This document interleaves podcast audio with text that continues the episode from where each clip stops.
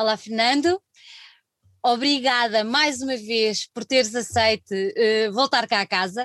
Nós tínhamos conversado no início do primeiro confinamento sobre a vossa ação com a Liga Portuguesa contra o Cancro um, e nunca imaginámos que passado praticamente um ano uh, eu não estaria ao pé de ti a fazer-te as perguntas que te vou fazer hoje sobre o álbum que vocês estão a lançar agora.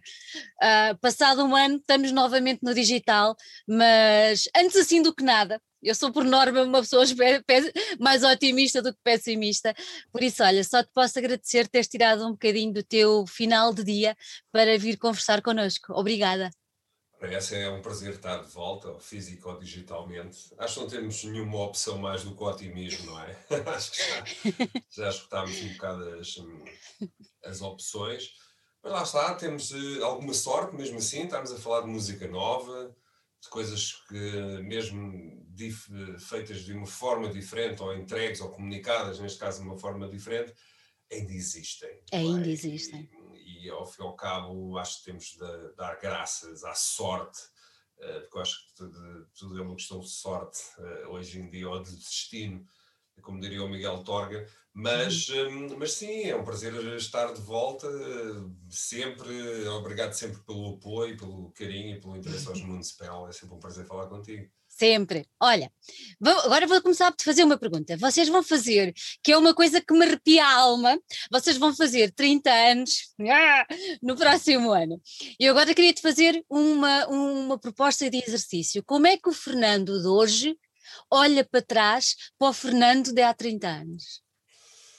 Bem, agora já parece difícil fazer essa distância, mas eu tenho é. uma boa memória, por acaso. Hum, eu acho que ali a metade dos 30 anos é o período mais difuso para mim. Eh, não é que os municipais tenham entrado em piloto automático, mas ao fim e ao cabo tornou-se uma parte integrante eh, da nossa vida, fazer sempre aquelas coisas, ir em turnê, estar muito tempo fora, eh, ir um, um, acordar a pensar na banda, ir dormir a pensar uh, na banda. Isso agora mudou um bocadinho, felizmente, também por causa da paternidade e do casamento, e não tenho qualquer espécie de, de vergonha uh, de o dizer. Acho que foi ótimo para meter os pontos nos is também na, vida de um músico.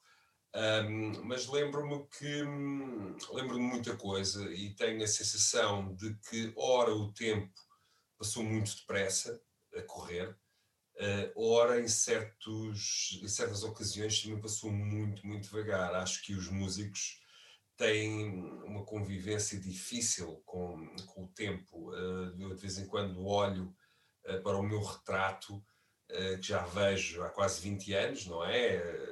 mais ou menos. de vez em quando aparecia mais, de vez em quando aparecia menos. Mas é um bocado quase como está no livro do Oscar Wilde, do Dorian Gray, uhum. mas nós temos que ver o retrato todos os, um, todos os dias um, e a própria, um, o, o, próprio passar do tempo uh, materializa-se não num só momento ou numa só gravura, mas na nossa vida do dia a dia. O que eu acho é que o Fernando de há 30 anos pensa exatamente a mesma coisa que o Fernando de hoje em dia. Isto é tudo tão improvável o que, o que aconteceu que eu um, de vez em quando ainda questiono. Um, sou o vocalista do Municipal, como é que isto aconteceu? O que é que nós fizemos uh, para isto dar, dar certo? Mas também é um trabalho um bocadinho diário, nem sempre tenho tempo para avaliar, para avaliar isso. Por isso é que eu de vez em quando falo daquelas coisas que as pessoas não gostam de ouvir, mas que para mim são saudáveis, falar do fim, falar de, dos 30 anos, falar de se calhar não vamos fazer mais 30 anos, porque também estou um pouco ansioso de poder ter um, tempo e espaço para fazer esse balanço, porque enquanto estiver nos Municipal, enquanto os Municipal existirem, eu não vou conseguir fazer um balanço, não vou conseguir muito bem responder uh, totalmente. Não me digas que já estás a pensar na reforma. Estou sempre a pensar na reforma, mas desde, desde penso, penso, penso na reforma e tenho tomado aqui há provavelmente 10 anos, nós saímos de uma administração da carreira que era feito, uh, feita pelo nosso manager, que era alemão, infelizmente ele, ele, já, ele já faleceu há cerca de dois anos, uh, mas um, nós tomámos uh, um pouco a independência dos municipal muito a sério. E agora, a gestão, para além da carreira, tem sido entre como nos conservarmos admirados e artisticamente engajados com a música, mas também hoje em dia sabermos ao pormenor quantos discos vendemos, quanto é que vamos ganhar naquele concerto, quanto é que vai custar aquela lâmpada ou aquela, ou aquela pilha. Portanto, um, há, uh, sem dúvida, uh, a independência tem um preço, tem um preço que é um pouco de um, de um desgaste. Por isso é que as pessoas, quando falam comigo, ah, tu és um músico diferente. Eu provavelmente não sou um músico diferente. Eu conheço, é muito mais, provavelmente, do meu projeto noutras áreas do yeah. que hum, alguns músicos que, que, têm a felicidade e esses, se calhar, não pensam em reforma. Mas eu não penso nisto muito. Uh, sei lá, não é um assunto que me, que me um, ocupe uh, todos os dias. Se assim fosse eu que ia aqui numa espécie de ansiedade, não é? Tipo, nunca mais. E acho que o meu trabalho sofreria por causa disso. Eu digo, digo sempre uh, a toda a gente que me quer ouvir ou que tem paciência de me ouvir.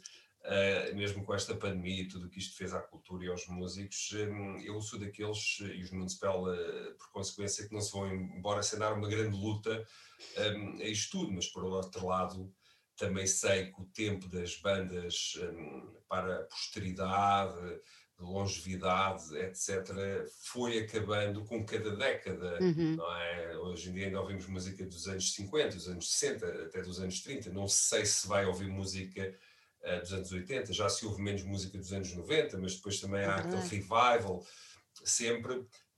E eu não, nunca, como nunca não é nunca quis, nunca pensei que isto acontecesse. Ser músico profissional, ter 30 anos de carreira, fazer eh, entrevistas, etc.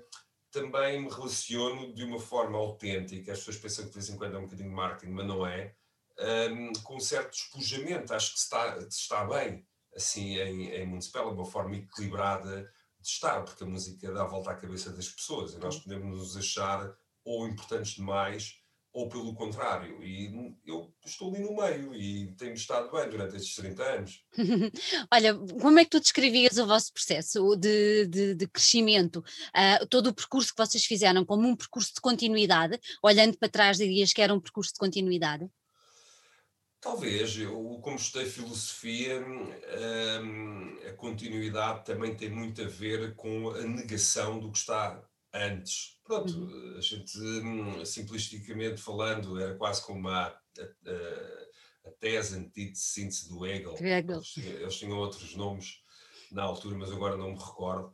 Uh, mas sem dúvida que há aqui uma história, talvez possa, possa ilustrar um bocadinho esse mecanismo uh, filosófico. Eu acho que uh, o nosso crescimento foi feito também através de rupturas, uhum. mas foi um, um, crescimento continuado, sim, e temos várias dinâmicas uh, que explicam isso. Eu acho que um, indo quase 30 anos atrás à gravação do Wolfhard, penso que muito cedo encontrei, ou pelo menos contactei com o que era a dinâmica dos Municipal. Nós viemos da Alemanha em 95 a ouvir o disco numa cassete, uh, sentindo-nos um bocadinho vitoriosos, não é? Porque tínhamos assinado com a nossa editora, Centro Media na altura, a editora, editora de sonho na altura, tínhamos trabalhado com o produtor que queríamos. Tudo isso teve, teve um preço, mas nós conseguimos crescer muito nesse, nesse ano e depois fomos para, para a estrada eh, por assim dizer, eh, mas lembro-me que passado algum tempo nós já queríamos, eh, já estávamos um bocadinho noutra, já queríamos fazer outra coisa e assim nasceu o Irreligious e assim sucessivamente,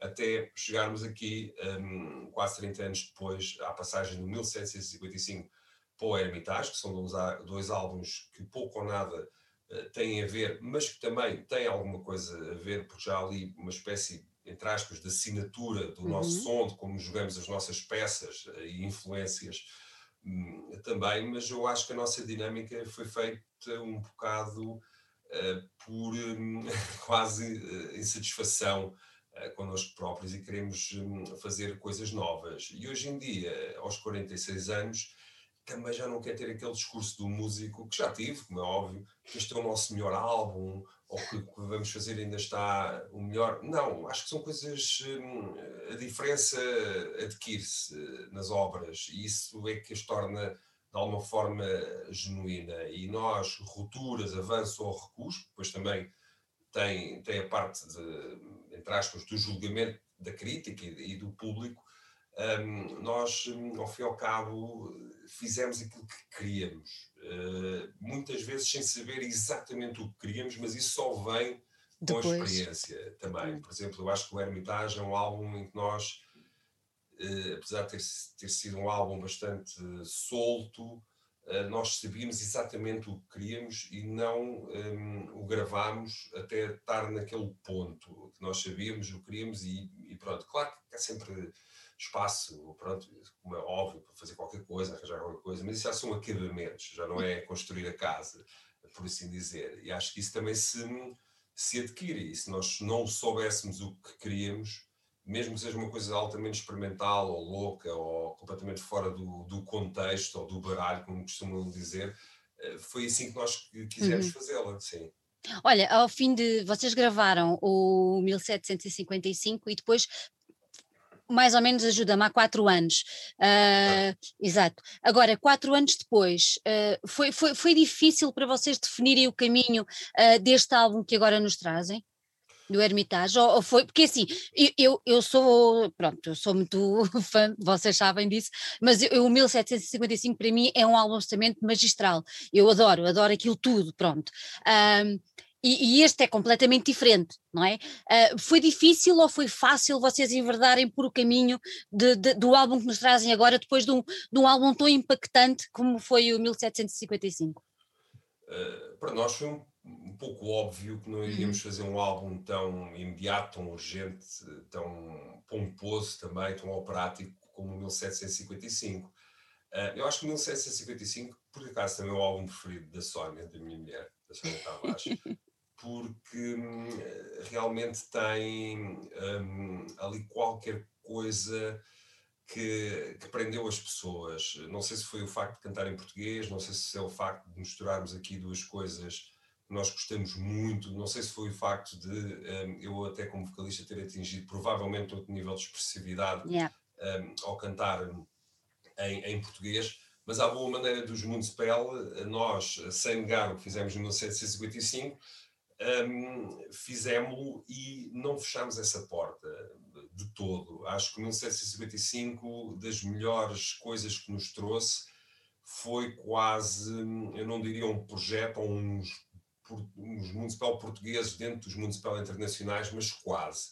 Uh, eu uh, continuo à procura do próximo tema, uhum. uh, que seja tão impactante, ou pelo menos tão interessante como 1755, para fazer de futuro um novo álbum cantado em português, e nunca, eu nunca escondi isso.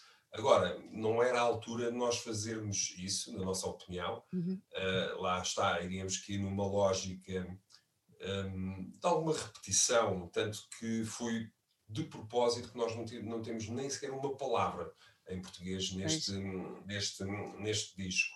Era uma, uma, uma, coisa que eu queria, não sei muito bem explicar eh, porquê, mas provavelmente tem a ver com aquela dinâmica que eu falava há pouco. Os uhum. Municipal são assim, está feito, eh, vamos partir para outra. Nós somos um bocadinho uh, assim, estamos, não, não fechamos completamente as portas, lá está, nós queremos uhum. fazer outro disco em, em português no, no, no, futuro, até já tive algumas ideias, já abandonei algumas ideias, de vez em quando há ideias que me chegam um, assim por acaso, uh, também, e a cultura e a história portuguesa tem muito tem por onde se, se, se, lhe pegar, não é?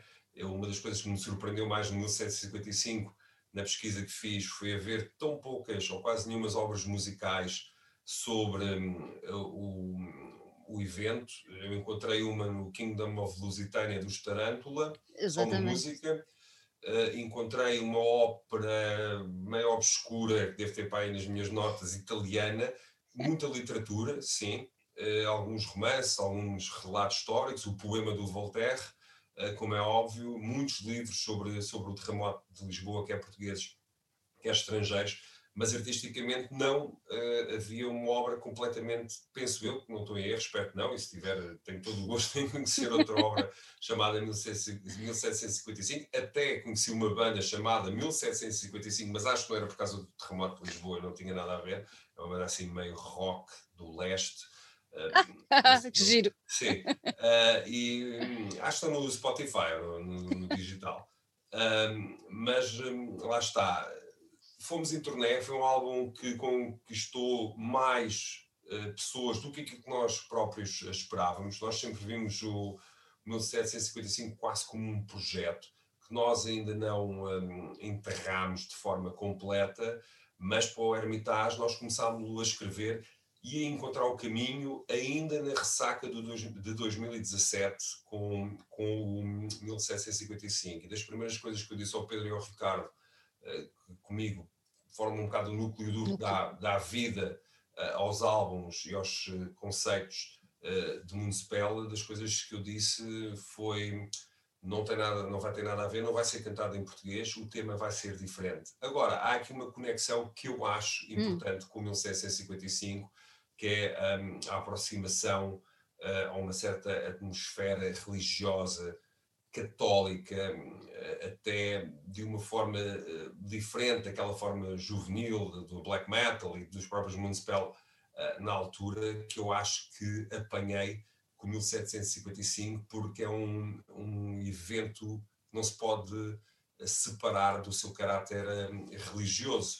E acho que aí, pelo menos para mim, enquanto letrista, me indicou um bocadinho o, o caminho, talvez não da maneira que as pessoas espera, esperassem, mas hum, aquelas coisas todas, do onde está o nosso Deus, da Teodiceia, etc., encaminharam-me um bocadinho para aí, é verdade. Ficaste mais impactado com essa presença desse tal Deus uh, num evento tão doloroso e tão extremo como foi o terremoto? Um, o que eu percebi é que eh, Deus pouco ou nada teve a ver com, com o terremoto. Houve, sem dúvida, uma luta bastante grande uh, para o tornar um ato de Deus. Exatamente. Mas na altura e no contexto do iluminismo, que foi um, a grande era da crítica uh, religiosa uh, e das convulsões religiosas também, e do resultado de coisas que já se tinham passado há algum tempo por acaso em Portugal não se tinham passado, divisão protestante, etc., os cismas todos que houve, um, não, não parece que, que eu tenha, uh, vá a nível dramático, sem dúvida, que a presença e o questionamento de Deus, que foi uma coisa que, que aconteceu muito provavelmente nas ruas de Lisboa naquele 1 de novembro, um, não foi algo que que tivesse feito escola. Aliás, o estudo filosófico depois de 1755, que eu vou encontrando também, uhum. uh, aponta, estuda, ou pelo menos analisa muito mais uh, as motivações um, do mal, da resiliência, da recuperação, uh, assuntos que são completamente do domínio de, antropológico de, de, um, um, do homem. Agora, desde que comecei a estudar filosofia mais atrás, onde também fiz um, as primeiras pesquisas, ou pelo menos ouvi falar primeiramente de 1755, nesse sentido, até a Odisseia, do papel de Deus, uhum. da luta religiosa, de dominação do clero um, ainda um, na altura, e depois talvez o 1755, quer fosse por intervenção da maçonaria, quer fosse por intervenção da coroa, um, foi o fim do Império Português, um, e os impérios, eu digo sempre, são feitos para, para cair, e acho que agora, infelizmente, estamos a fazer um revisionismo que não passa yeah. pelo perdão, passa pela vingança, e isso, é, na minha opinião, é bastante mau. Um, mas, por outro lado, lá está, uh, o 1655 também um, deu uma volta muito grande ao país e foi talvez a primeira pedra caída uh, para o nosso Estado ser um Estado com liberdade religiosa, pelo menos uh, aparentemente uh, funciona bem, já não está a funcionar tão bem noutros, noutros países, não é?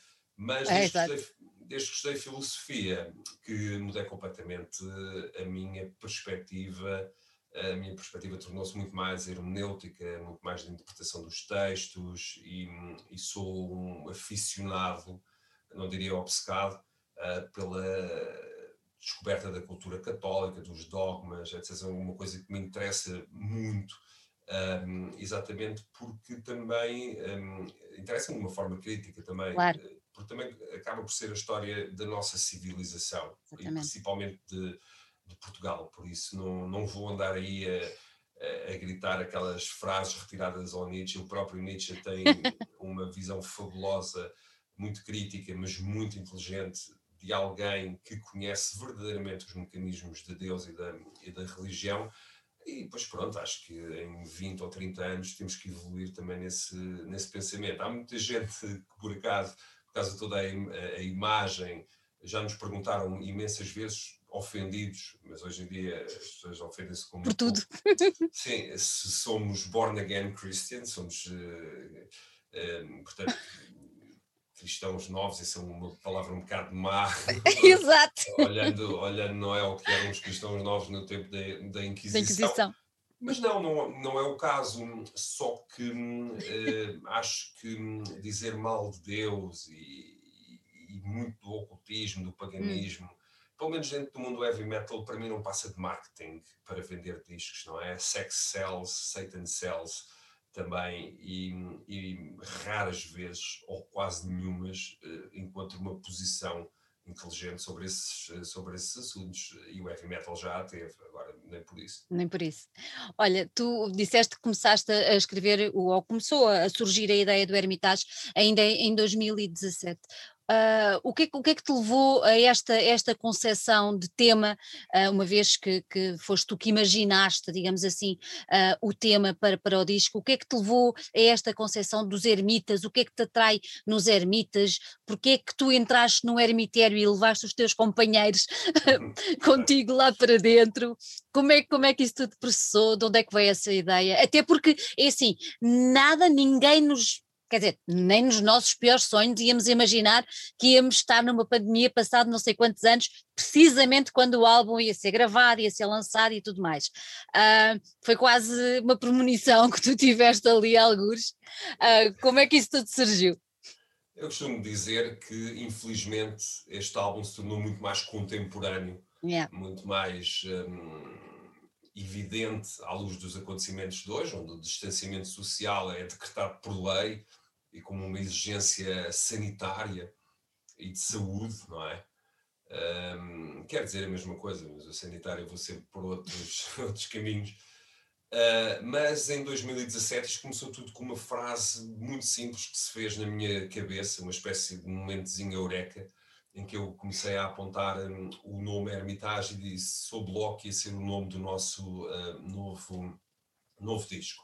Uh, começou a partir daí e eu pensei que nos comportávamos um bocadinho como ermitas, não no sentido romântico ou católico de, sei lá, de São Paulo, de Santo António uhum. ou, ou Santo Antão, que eu posso distinguir os dois, não é aquele carequinha ou cabelos compridos está no, no, no, nos quadros do Dali e do Hieronymus Bosch uh, e por aí fora.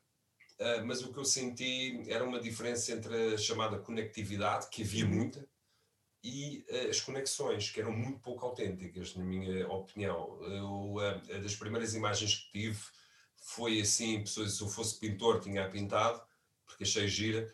Um, uma pessoa a construir um muro de pedra à sua volta, a sua própria ermida. Isso começou por uma ideia muito simples para eu, para eu pensar, ao fim e ao cabo, que é uma conclusão. Uh, muita gente chega, uhum.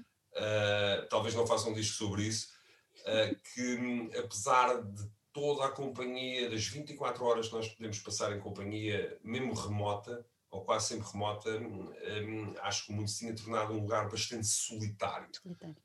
Uh, em que as pessoas, um, ao contrário dos ermitas, não enfrentavam os seus demónios, deixavam andar. Acho que houve ali, tem havido um grande divórcio uh, entre nós todos, não é? Um, a partir daí foi a ideia inicial que eu tive, os Municipal, musicalmente, esta ideia é importante. Porquê? Porque eu, o Pedro e o Ricardo temos uh, uma certa altura na nossa vida que é muito engraçada, que é basicamente vivida a três, em que eu vou ter com eles ao estúdio e lhes digo: olha, o álbum, o que eu estou a pensar fazer um novo álbum é sobre isto e aquilo. Pronto. E eles, como já têm algumas músicas, algumas ideias, não é? São pessoas criativas, vão, tocam instrumentos, vão, vão compondo as suas coisas, vão para o estúdio, fazem esse processo a partir daí é como se eu batizasse as canções, uh, já têm nomes, já têm uh, contexto e tornam-se canções de uma certa maneira e não se eu chegasse lá e dissesse vamos cantar sobre o terremoto de Lisboa, ou vamos cantar sobre o vinho verde, ou vamos cantar fado. Uh, e isso é muito importante uh, para os Municipal. Eu normalmente, de vez em quando, até gostaria, não, não, não é que gostaria que essa conversa não existisse, acho que essa conversa é super importante para, uhum. para desenrolar o resto do, um, do processo e para as músicas tomarem o seu tom. Uh, e o tom começou logo a ser, para já, muito menos imediato que o do 1755, muito menos urgente também, muito mais sombrio, muito mais melancólico, e a partir daí fomos descobrindo que queríamos menos uh, camadas, mas mais textura, uhum. uh, por aí fora. Entretanto, dediquei-me aqueles anos uh, todos a ler sobre, sobre ermitas, vários livros, quer livros Uh, proto-bíblicos, quer uh, romances, há imensa literatura sobre os ermitas, aprendi imensa coisa sobre os ermitas, não só os famosos, mas também uh, os contemporâneos, um, e apesar da sua diferença, da diferença da sua história, da sua vida, a mensagem acabava por ser quase sempre, sempre a mesma, ir enfrentar os demónios e regressar um, com algo para edificar melhor uma comunidade. Eu acho que toda esta pandemia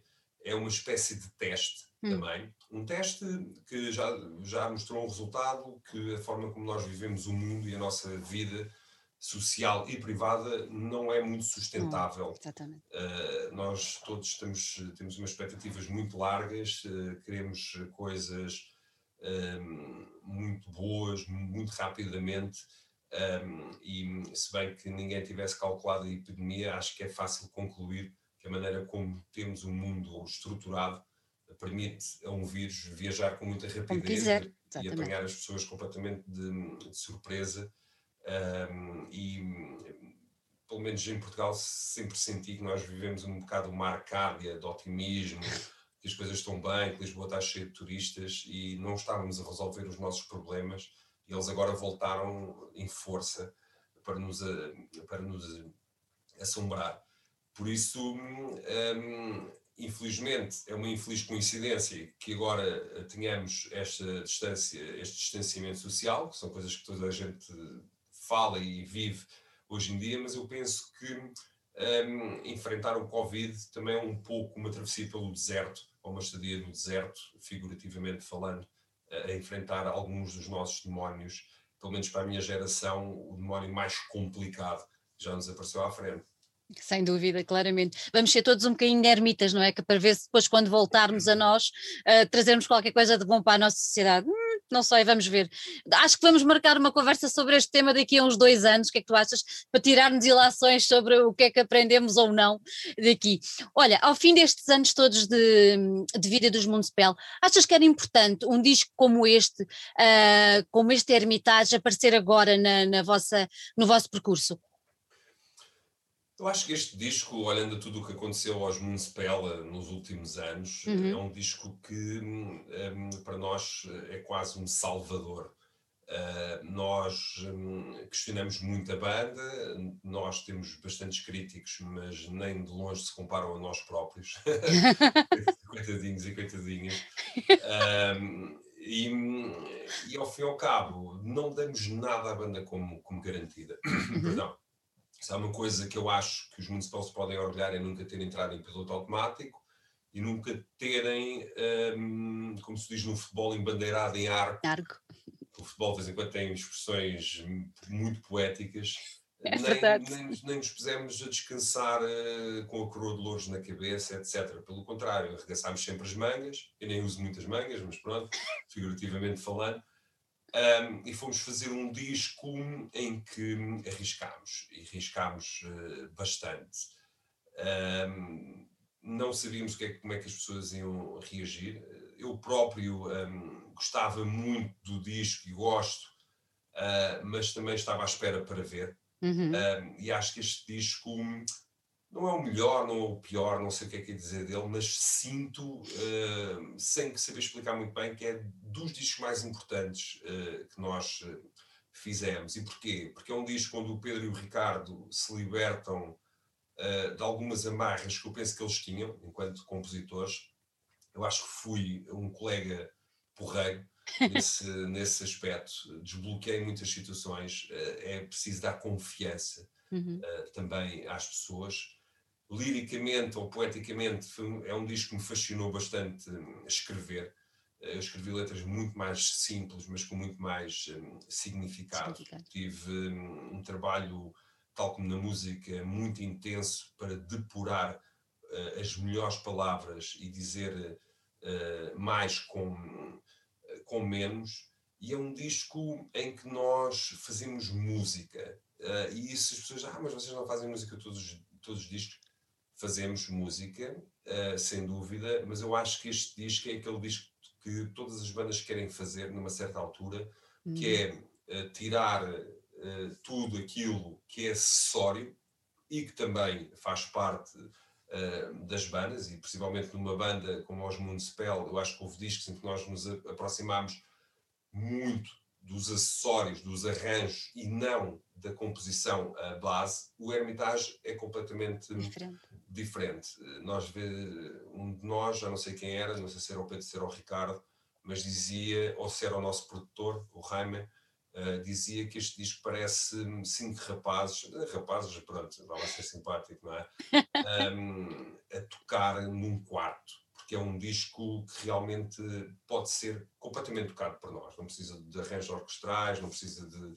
Até as vozes foram feitas por mim, pelo Ricardo e pelo uhum. Pedro isso era uma das, uma das minhas ideias, condições para o Hermitage também, era não ter orquestração, era não ter eh, convidados especiais, com todo o respeito pelos convidados e convidadas que tens tido, uh, que, já, que já tivemos e que provavelmente voltaremos a, a, ter, mas eu queria que este disco fosse mesmo uh, dos Municipal, um disco até mais íntimo, não tão intimista. Uh, claro que há metáfora, claro que há ficção, acho que uma banda também, também um, serve esse, um, essa necessidade que nós, uhum. Que nós temos, mas acho que é um disco que traz aquilo que eu acho que é mesmo importante e que mantém os municipais juntos, uh, que não é provavelmente uma relação familiar, eu tenho uma família e as bandas são diferentes, apesar de ser uma relação também forte e profunda, é uma relação diferente, um, não é propriamente as oportunidades uh, ou o facto de sermos músicos profissionais, uh, é a música. E foi sempre isso que eu tentei falar, sempre nas vezes que tivemos as nossas maiores crises. Eu acho que isso é que nos uniu, e acho que isso é bastante evidente neste, neste disco, que é um disco cheio de música, uh, e só música. Claro que pode ter outros aspectos interessantes e outros aspectos a debater, mas é dos discos em que eu tenho até menos teorias sobre ele. A mim parece mesmo desde 2017, que era um disco que nós estávamos ali a fazer, e hum, de vez em quando, mesmo quando se tentava meter uma pessoa de fora, porque nós uhum. gostamos, etc., eu era sempre, não, não, não quero cá, nós fazemos melhor. Pronto, e, e mudámos muitas vezes de ideias, de produtor, etc., e arranjámos finalmente o produtor certo, uh, que também uh, teve neste, não teve como alguém de fora, teve uhum. como alguém de dentro. Portanto, não era que não fizesse as suas críticas, mas tinha outra maneira de as fazer. Isso foi muito, muito importante também para chegarmos lá neste disco. Olha, a postura dele foi muito diferente da postura do produtor com quem trabalhaste no Extinct. Eu lembro nós na altura quando falámos, uh, como é que é o nome dele? Eu tenho alguns por aqui escrito. Isso mesmo, para não errar, ainda bem que foste tu a dizer. Uh, lembro na altura tu disseste que ele tinha tido uma intervenção muito forte uh, no Extinct e tudo mais. o produtor agora, como é, como é que foi a relação dele com vocês? Teve uma palavra grande a dizer ou como, como é que foi? Foi muito diferente? Até porque são dois álbuns bastante distintos. Sim, a produção não tem nada a ver. Eu gosto Exatamente. muito da produção do Extinct, uh, é uma produção muito apurada, muito Exato. detalhada. Muito, muito. Uh, mas muito menos orgânica e muito Isso. menos humana e muito mais perfeccionista do que a do Hermitage. Um, são duas pessoas completamente diferentes. uh, o, um, o Jens, que é um grande produtor e que eu tenho uma relação muito boa, é um boss, completamente. Portanto, ele tem que estar em controlo da situação. Eh, é uma pessoa que eh, tenta, ele fez isso com todos os músicos municipal e com, por exemplo, Sepultura também, no outro dia estive a ver, que ele tenta, hum, mesmo de uma forma, hum, como é que eu ia dizer, desafiante, ter aquele, ter aquele clique nosso, agressivo, vamos fazer, vamos Yeah. provar que tu estás errado. Yeah.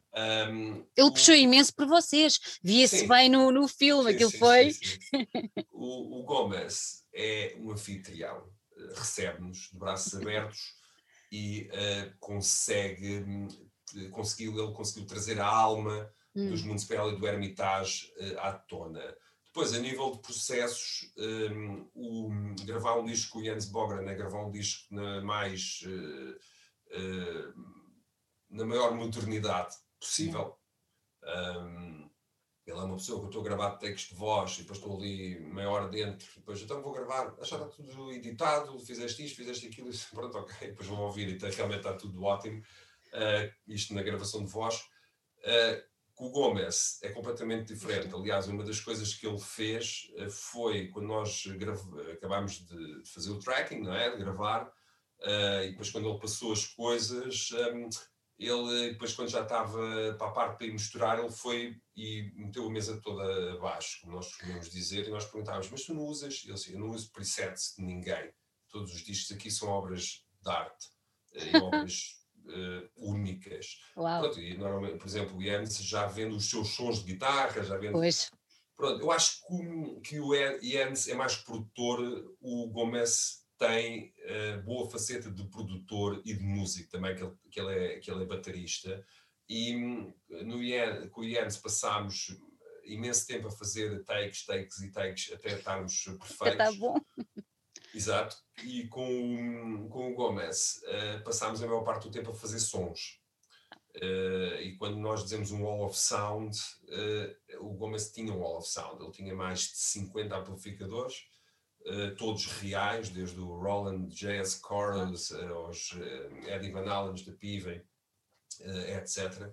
E eu, hum, apesar de, de- dos momentos, eu gosto muito de, de gravar discos, gosto muito do momento em estúdio, eu acho que é um momento Uhum. fantástico para todas as bandas. De vez em quando é um bocadinho estressante, Uh, depende também, eu normalmente dou-me bem com os, vou bem preparado, tenho, sou bastante humilde na, naquilo que faço, mas eu acho que eh, se calhar também por estarmos no Reino Unido, se calhar a pandemia, o Brexit, tudo, hum, eu acho que foi dos momentos mais fantásticos de 2020 foi gravar o Hermitage, senti-me super bem eh, no estúdio com o Gomes, eh, ficámos amigos, mas são dois produtores, duas experiências completamente diferentes e nós precisávamos de um produtor eh, assim, mais um, um team player que um treinador, sim.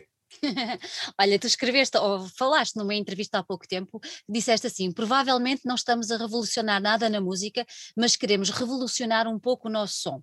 E agora vou abrir dois pontinhos, e há bocadinho falaste no risco. Quando consideraste que este disco podia ser um risco, pensaste ah, mudar o rumo dos acontecimentos ou não? Não, pelo contrário, eu hum, achei que a uma certa altura, em 2019, quando comecei a, ouvir algumas maquetes, até feitas pelo Pedro pelo Ricardo e por hum, outra pessoa que costuma trabalhar connosco, que é o John Phipps, que trabalhou também no Exing nas orquestrações, Uhum. eu tive a honestidade de lhes dizer: eh, não, não é isto, acho que devemos de ir mais longe. Mais longe. Ahm, portanto, foi, foi por aí. Eu, sinceramente, não tenho muito medo de arriscar, porque eu Hum. acho que uma pessoa arrisca a sair do prédio e não levar com um bocado de pedra em cima. Acho que hum, a vida e o tempo é um bocadinho fugit, ou seja, tudo é temporário. Ah, e na música, hum, acho que não devemos, pelo menos não uma banda como os Municipal, fazer esse tipo de compromisso. Acho que é o Uhum. compromisso que nós temos com, connosco próprios. Depois, se as pessoas vão encaixar ou não, nós vamos fazer o nosso melhor para explicar o álbum, eh, para vender o nosso peixe, porque é mesmo assim. Eh, mas hum, hum, lá está, estamos preparados, porque também já não é de agora que um álbum nosso sai, que as pessoas depois não gostam muito eh, e depois, passado 10 anos, vêm dizer, para grande disco. Yeah, Estranha-se e depois entranha-se, não é? Sim, a música tem um bocado, a nossa música tem um bocado essa, essa dinâmica. Por, por exemplo, há muitas vezes que me perguntam eh, fãs e até entrevistas porque é que os Municipal não fazem um projeto diferente para hum, álbuns como o Hermitage, como o Butterfly Effect, e eu acho que isso seria eh, uma assunção completa, um falhanço completo da, da nossa parte, eu nunca faria isso. Sei, há músicos que fazem isso, mas a nossa música hum, é um bocado indivisível, por muito uhum. diferente que seja. Eu não queria fazer um, um projeto, uh, só fizemos aquele Demonarch, mas não queria fazer um projeto com os próprios Moonspell para gravar uma coisa assim diferente, mais à Depeche Mode, como costumo dizer, ou mais à Pink Floyd. Um, não. Um, agora, eu acho também, e temos uma canção que fala um bocado nisso, uhum. o All or Nothing, que um, o nosso trabalho acaba um bocadinho um, quando fechamos a porta do estúdio. E depois é um bocadinho o Alea Jacques né? os dados estão lançados. E a partir daí há muitas coisas em, em jogo. Uhum. Nós já tivemos reações uh, de fãs uh, que foram deitar sem gostar do álbum, sonharam com o disco e no outro dia é o disco preferido dos, dos, de, de sempre. Este disco é um bocado estranho nesse, nesse aspecto, uh, confesso, porque um, eu um, não estava à espera de reações uh, tão profundas. Tá? Pronto, eu não estava à espera, nunca espero assim nada. Hum. Eu espero é pensar no próximo disco, isso é a minha, é a minha esperança. Ainda não aconteceu, por acaso, mas há de acabar por acontecer. Um, mas são reações muito, muito profundas. Um, as críticas da especialidade são fantásticas. Pois. E eu penso que não é só por causa da música, mas também pelo facto de que nós trazemos de volta um, ao radar de algum dos fãs a experiência de ouvir música. Não é ouvir música um, como uma comodidade. O Hermitage é um álbum que os fãs não escolhem, é um álbum que escolhe os fãs, uh, digamos assim. Ai, que giro! Ah, já tens. Uh... Headline! Headline. Um, tem, esse, tem esse sentimento, tem essa, tem essa vida uh, própria. Eu até normalmente vou ouvir os discos logo quando os acabo uhum. de, de gravar, nas misturas, e neste, desta feita eu não ouvi misturas praticamente nenhumas, só quando me pediram muito, o Pedro e o Ricardo. Tudo foi feito pelo Pedro, pelo Ricardo e pelo Gomes, com voto de confiança e também porque eu também queria ser surpreendido por este disco, yeah. também queria que este disco me escolhesse. Uh, lá está, mas eu, eu compreendo que seja um disco. As pessoas depois fazem da música o que quiserem, mas eu acho que este disco, e falei disto com o nosso produtor, o 1755, que é um disco que eu gosto e tem muita qualidade, uh, dá para ir dar uma corrida, dá para levar para o ginásio. Tá? Este nem por isso. Este disco até ouvido no carro. Pronto. Uh, grande experiência que eu tive, a primeira grande experiência que eu tive com, com o Hermitage, esperei, esperei, esperei, foi receber o vinil e ouvi-lo aqui em casa. Pois. Uh, e aí fiquei, uau, uh, sim, pronto, uh, como nós gozávamos lá em, em Inglaterra, havia uma cerveja que eu, que eu comprei para beber depois de, das gravações, para relaxar um bocado, se chamava Proper Job, portanto, um trabalho que deve de ser, não é? E, e foi isso que eu pensei, até mandei uma mensagem, Proper Job. Uh, e acho que foi, esse, foi isso que aconteceu com este disco. O facto de ter gravado em Inglaterra e etc., acho que foi, foi extremamente influenciador uh, também disso, porque, é um, porque isto é um disco com uma característica também meio anglo-saxónica, uhum. do, dos Pink Floyd, dos Emerson Lake and Palmer, também tem a sua costela portuguesa, da melancolia. Houve gente que disse que de vez em quando há um bocadinho de fado uh, também nisto. É provável que, que haja, não é? Ou, ou é improvável que não haja. Uh, mas lá está, é, é um disco que está, na nossa opinião, bem feito. Uh, pronto. Agora, claro que, que a crítica e os julgamentos podem ser, as pessoas são todas diferentes, não é? Olha, tu no, deixa, tenho aqui um papelinho, tu no vídeo do de Hermitage Saints acabas lá uma frase em inglês, mas que eu pus aqui em português, muitos podem ir, alguns vão voltar. Lembras-te de estar no vídeo, no YouTube, sim, sim, sim. no final? É, acaba por ser um bocadinho isso, não é? Os que vão, vão, mas os que o disco acaba por chamar assim, vão ficar. Olha, e a tua voz?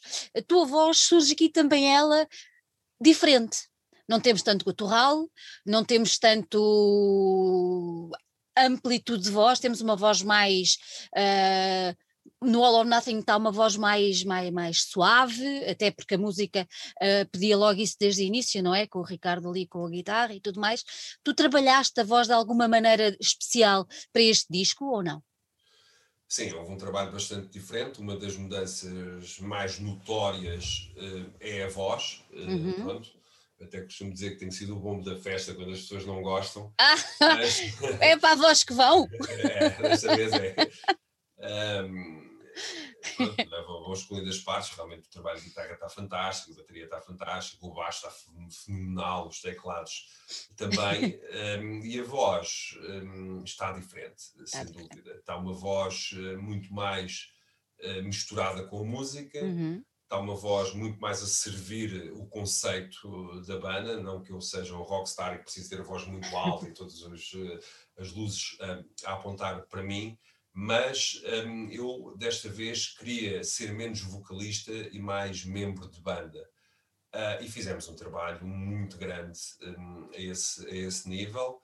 Uh, de antes, praticamente, que as linhas de voz eu quase que as inventava todas, mas desta vez eu encorajei também o Pedro e o Ricardo a fazerem linhas de voz uhum. para eu cantar, porque acho que os compositores também têm que ir um, a esse, a esse sítio, depois colaborávamos, houve muita colaboração voz. Tive um professor de canto, já tinha tido alguns e algumas, uh, mas este realmente hum, não conseguimos trabalhar juntos tantas vezes quanto eu queria, mas foi, foi, foi fantástico porque me deu confiança e me deu um, um, algumas dicas também. E que é o Paulo Ramos, que é o vocalista dos Led On, o tributo a Led Zeppelin, ele faz imensas coisas, é vocal coach dos programas de televisão, canta uhum. na Disney, eh, pronto, é um vocalista fantástico e, e, um professor fantástico, tem uma voz fantástica, só de ouvir falar uma pessoa fica logo inspirada, não é? Um, e eh, tive algumas aulas de canto com ele, tivemos a, a, ver o disco, não só a fazer uh, vocalizes, etc. Um, e eu disse-lhe, eu quero cantar, pronto, para preencher a atmosfera disto, e ele ensinou-me logo uh, a ter um, um input mais um, sólido, uhum. uh, mais suave, Uh, mas que também tem a sua força e que me permite estar muito mais afinado do que se eu for para ali cantar com um output exagerado e cantar as coisas semitonadas. Eu nunca escondi que sou um vocalista que tem que trabalhar muito, não é? Há pessoas com muito talento vocal, eu sei, eu vivo com uma cantora fantástica, a Sónia abre a boca e está tudo lá, não é? A temperatura da voz, tudo um, eu estou num estilo diferente, tenho muito trabalho também a cantar nas, nas turnés, mas lá está, há sem dúvida um, um método de aproximação bastante diferente uh, à voz, uh, que os meus colegas elogiaram muito e que eu gostei muito e que o Gomes também gostou, gostou muito. Eu às tantas também estava, será que vou gostar, será que não vou gostar, porque eu sou daquelas pessoas que não gosto de me ouvir falar, não gosto de me ouvir cantar, não gosto de ouvir muito as vozes dos Municipal nos discos, porque penso sempre que poderia ter feito melhor, ou poderia ter mudado. Pronto, as pessoas que falam muito e as pessoas que ouvem muito a sua voz, de vez em quando são as primeiras a ficar, eh, mas quando ouço a voz no contexto das, eh, das canções, eh, acho sinceramente, sem falsas modéstias, estive ao nível da musicalidade dos meus parceiros eh, em Municipal, mas também acho que já era a altura eh, de mudar a voz. Não nos vamos esquecer que há aqui um grande contraste. O 1755 vai ser provavelmente um dos discos que as pessoas vão gostar mais. Um, pronto, vá de mim enquanto, enquanto vocalista por ser em português uh, e por aquilo ter muita expressividade. Eu vi isso nos concertos mesmo lá fora, as pessoas não percebiam para ter vindo o que eu estava a dizer, mas ao mesmo tempo parecia que percebiam porque aquilo tem muita expressividade. Aqui é, é, outra coisa, sem dúvida, e por isso tivemos, tivemos e eu tive que, trabalhar isto, de, agarrar isto de uma forma completamente diferente. Sim. Olha, qual é a tua música preferida deste disco? Tens? Um, vai mudando, por acaso, não é uma, não é uma resposta politicamente correta, mas eu acho que a minha música preferida deste disco vai ser, hum. e essa é que vai ficar, uh, a primeira, The Greater Good. Uh, acho que é uma música. Um, tem todos os momentos deste, deste disco. Tem o progressivo, começa surpreendentemente, uh, de uma forma completamente inesperada, Exatamente. com as vocalizações, com as harmonias vocais, com a linha de voz, com o facto de a música crescer, mas quando volta a voz ainda está uh, pequena e depois no fim abre-se as comportas, não é? E, e venha daí o nosso reino.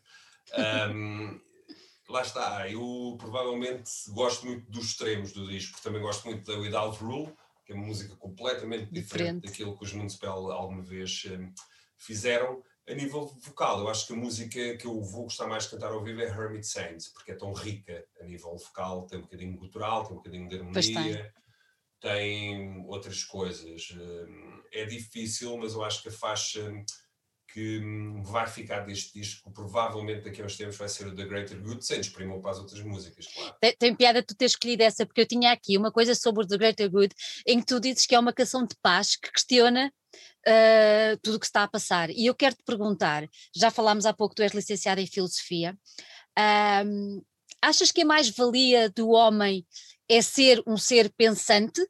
E se sim, achas que essa mais-valia está a ser bem utilizada? eu acho que deveria ser e acho que não está a ser bem, bem utilizado de todo. Uh, para já, porque falta aqui uh, um bocado sermos um pouco mais kantianos, uh, por assim dizer. Nós hum. hoje em dia falamos muito de liberdade.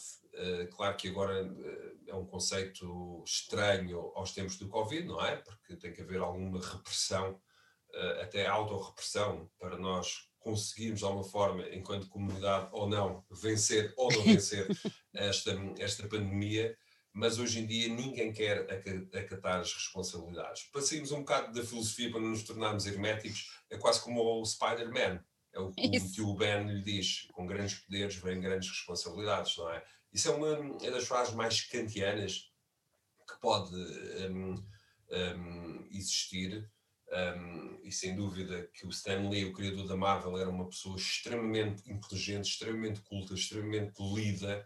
Uh, também leu muitos, muitos livros. Há coisas ali do, de, de, das epopeias gregas, há coisas ali de filosofia, um, há ali muita coisa. Eu sempre fui um grande fã uh, da Marvel. Um, acho que o conceito de responsabilidade, uh, que ao fim e ao cabo era um bocadinho um, a calha por onde o rio, entre aspas, da liberdade poderia correr, correr e, ser, e ser direcionado para onde fosse preciso, nós não queremos nos dar uh, completamente um, a, esse, a esse trabalho. Por isso é que hoje em dia a liberdade de expressão é um caos, uh, o direito da opinião é um caos, por isso é que um, a consciência, em vez de gerar união, gera divisão. divisão um, e é muito, muito complicado uh, para uma pessoa interessada em filosofia um, ver o falhanço uh, a acontecer perante os seus olhos. Uh, muitos dos meus amigos me diziam assim: Ah, tu tens uma esperança parva na humanidade. E eu, assim, tenho, porque também andei vários anos a estudar o ser pensante, a estudar aquilo que melhor, como dizia bem, o homem poderia poderia ter, medir as consequências, avaliar as, as, as, hum, as consequências dos seus atos, capacidade de perdoar também, que era uma coisa que até o Nietzsche falava, ele dizia uma coisa muito engraçada, que era nós vamos evoluir para uma mentalidade judaico-cristã, ele era um grande crítico da, da mentalidade judaico-cristã, um, vamos evoluir para uma sociedade em que toda a gente vai apontar o dedo a toda a gente, que é o que acontece na internet. Agora, um, culpa, uma sociedade baseada na culpa, mas sem a hipótese de de perdão. É isso que eu vejo acontecer eh, todos os dias com questões tão fraturantes eh, como o racismo, como a pobreza, eh, como as prioridades, etc. Ninguém está interessado em se entender. E o facto de nós pensarmos, o facto de haver filosofia, é exatamente para ser uma atividade de mediação. Mas eu acho que ninguém está interessado nisso, com muita pena minha. Eu estou, um, aliás, tento não só ficar pelos discos, mas até pela minha perspectiva pessoal, tento uh, enterrar machados de guerra, toda a gente os tem, tento sair das redes sociais também para não andar ali à batatada quando diziam mal de mim e dos Municipal, uh, etc. Tento ter essa atitude. É complicado, mas é a única atitude possível, é a única coisa que nos poderá salvar é se nós, se nós tornarmos a pensar outra vez, porque não creio que estejamos a fazer, com muita pena minha. com muita pena, é verdade, é verdade. Olha, tu foste chamar para fazer os vídeos uma pessoa que nós já entrevistámos e que tem um valor absolutamente brutal, que é o Guilherme. Uh, e eu queria te perguntar porquê é que tu foste escolher o Guilherme? Porquê o Guilherme? o Guilherme é fantástico. É. Ele, hum, já eu, hum, com os Municipal, eu quero trabalhar com uma equipa muito pequena, uhum. sem desprimor, eh, sem cortar com o passado. Por exemplo, o vídeo Extinct, que é um vídeo espetacular. É incrível. Um, mas teve mais de 50 pessoas a trabalhar. Eu acho que nenhum dos nossos vídeos novos fica a dever em espetacularidade e ideia, e éramos só nós e mais, mais uns três ou quatro, incluindo o Guilherme. Portanto, o que o Guilherme faz com uma equipa pequena uh, é, sem dúvida, fruto de muito gosto e de muito talento. É. E é uma das coisas que eu quero imprimir nos Municipal, e já, já o fiz, a nossa independência também passa por ter pessoas não para explorarmos a fazer o trabalho todo sozinho, porque quando o Guilherme precisa de ajuda, ele próprio nos pede e isso vai ser nós o próprio, próprio o ajudamos, ele ficou muito surpreendido, ah, vocês não trazem os técnicos para carregar as coisas. Não, fazemos nós e tu fazes o vídeo e a gente deixa de com o resto. Pronto. Um, e foi uma colaboração muito boa, tanto que precisávamos fazer mais vídeos, mais conteúdos, porque não temos concertos.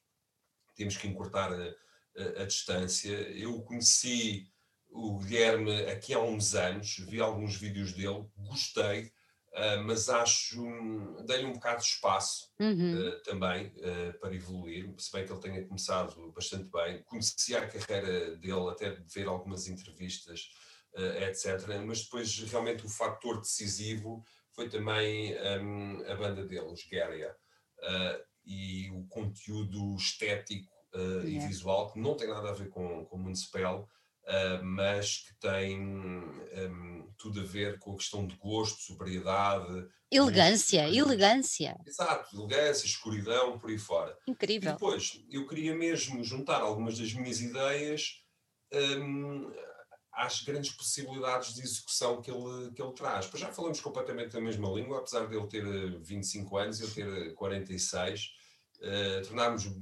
amigos, ele chama-me um bocado quase o tio dele. espero eu, dou-lhe bons conselhos também a nível de management, porque eu tenho pronto, alguma experiência, experiência com, claro. com muito pele.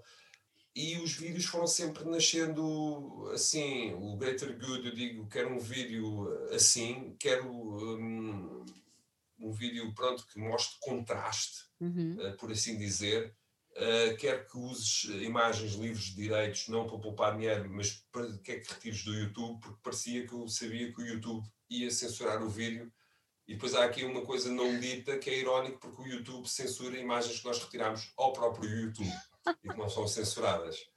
Uh, isso, de alguma forma, quase ninguém sabe disso, mas foi, foi engraçado. Uh, o vídeo do Common Prayers, eu fui com o filho e com a minha sobrinha visitar as grutas de Miradar quando se podiam visitar, entre confinamentos, não é? Uh, e fiquei logo, não, isto fantástico. é um, é um yeah. sítio onde o tempo parou. parou. Eu tenho que, tenho que fazer um vídeo aqui. Fomos para a Common Prayers, a única ideia realmente que eu tinha era a banda a tocar e simularmos uh, com a Aurora Ping, uh, a Aurora uma, uma freira grávida, mas não grávida de um bebê, grávida, sei lá, da luz de Deus por aí, porque era o conceito também de uma das imagens do, do disco. Depois eu também arranjei o Teatro Xavier Pinheiro na Nazaré, uhum. eu já lá tinha estado e achei aquele teatro do princípio do século XX fantástico, para gravarmos o All or Nothing perante uma plateia eh, vazia, vazia. perante o fantasma do público, não é? Uh, que não está lá e finalmente queríamos gravar o Hermit Saints, não sabíamos muito bem o que havíamos de fazer, queríamos ir para a Lituânia, gravar na Colina das Cruzes, mas depois também não podíamos eh, ir por causa das viagens, etc. E tivemos uma ideia muito simples, foi ir para um armazém do amigo, pedi-lhe a parede de LEDs fantástica eh, emprestada, não é, durante um dia, uh, e o Guilherme criou todos os conteúdos e disse olha, isto é tipo, faz conta que estamos a tocar no museu, que somos uma instalação louca e febril uh, do museu. E pronto, com, com duas ou três palavras, o Guilherme fazia yeah. logo o conceito todo, etc. Ele, ele, é fantástico e tem um grande futuro à frente dele, quer como um, cineasta ou videoasta, não sei como é que, como é que se diz, uh, mas ele neste registro é. tem extremo bom gosto. Eu até lhe pedi ou pedi não, porque as coisas não se podem pedir, têm que se contratar porque ele merece ser pago, porque estas coisas um, uh, nós próprios temos que, temos que ser muito rigorosos nisso. Um, eu até lhe pedi para fazer, porque depois comecei a conhecer muito melhor o trabalho dele, para fazer as fotografias das edições do, um, do Hermitage, que são belíssimas, na minha opinião, uh, e que não podem ser fotografadas aqui com o iPhone e depois uhum. mete um filtro e siga para mim. Não, foi tudo feito. Hum, eu tive um, algum tempo a trabalhar no Hermitage, eu tive em todos os processos do Hermitage, desde a música à capa, tive a unir as peças todas, não fui eu que fiz tudo, nem pensar, mas hum, não queria nada que houvesse, fosse o que fosse deste disco, não tivesse uma qualidade completamente top. E acho que o Guilherme foi das pessoas que mais ajudou a ter essa qualidade, quer nos vídeos, quer em tudo o que tem feito com os Municipal, porque ele agora é o nosso cineasta oficial, já gravou alguns concertos no Municipal, nós temos gravado os poucos concertos. Poucos.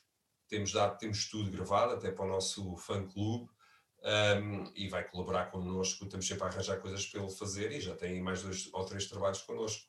Olha, e a capa? Fala um bocadinho daquela capa. A capa, eu também já tinha este artista sob. Vá, Debaixo do olho. Debaixo do olho, exatamente, que é o Arthur Berzins. Ele é letão, eh, da Letónia, sempre a confundir com os lituanos, mas não, é da Letónia. Ele vem sempre aos nossos concertos.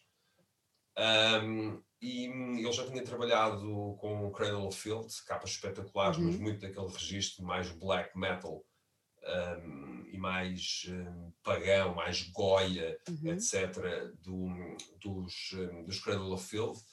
Uh, e eu tinha o feeling de que ele era a pessoa certa para fazer este, este disco. E telefonei-lhe, uh, disse-lhe: Olha, nós temos um disco chamado assim, este é o nosso conceito, chama-se Hermitage. Uh, e para além das influências musicais, pronto, depois fui-lhe mandando algumas maquetes, eu também tenho algumas influências visuais para fazer este disco, nomeadamente o Chiaroscuro, uh, o Caravaggio, os grandes mestres um, flamengos, uma coisa épica, mas com gosto. E, entretanto, eu disse-lhe, um, só quero que faças porque o o design do disco é feito pelo João Diogo, que é o designer residente da Alma Mater, fez muita coisa, Bizarra Locomotiva, uhum. uh, 1755, por exemplo, mas eu queria, e foi muito importante para o Arthur, uh, eu quero que tu faças três quadros, entre aspas, para os Municipal.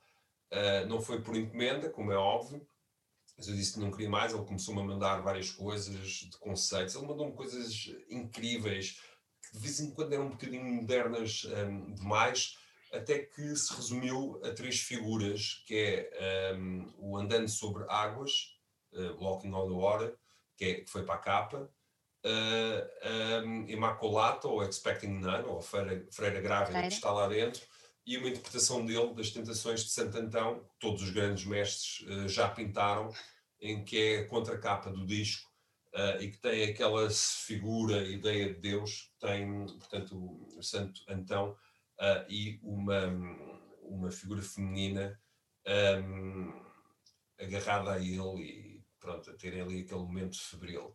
Uh, eu vi logo que a capa, pronto, nós costumamos mandar, só por referência à nossa hum. editora, hum. eles queriam outra capa, etc. Eu disse, nem pensar.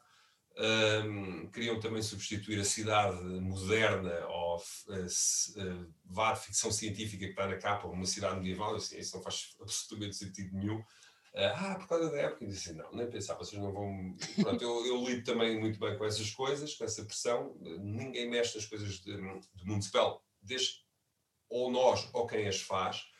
Um, e eu acho que provavelmente também aqui é dos melhores trabalhos que temos. Uh, para o Municipal, principalmente a edição em vinil. Depois nós fizemos um design que o Arthur também adorou, as cores escolhidas, uh, os, um, Smoke Golds, que é a edição da banda, que é uma coisa quase arte sacra. Os céus é completamente chiaro escuro.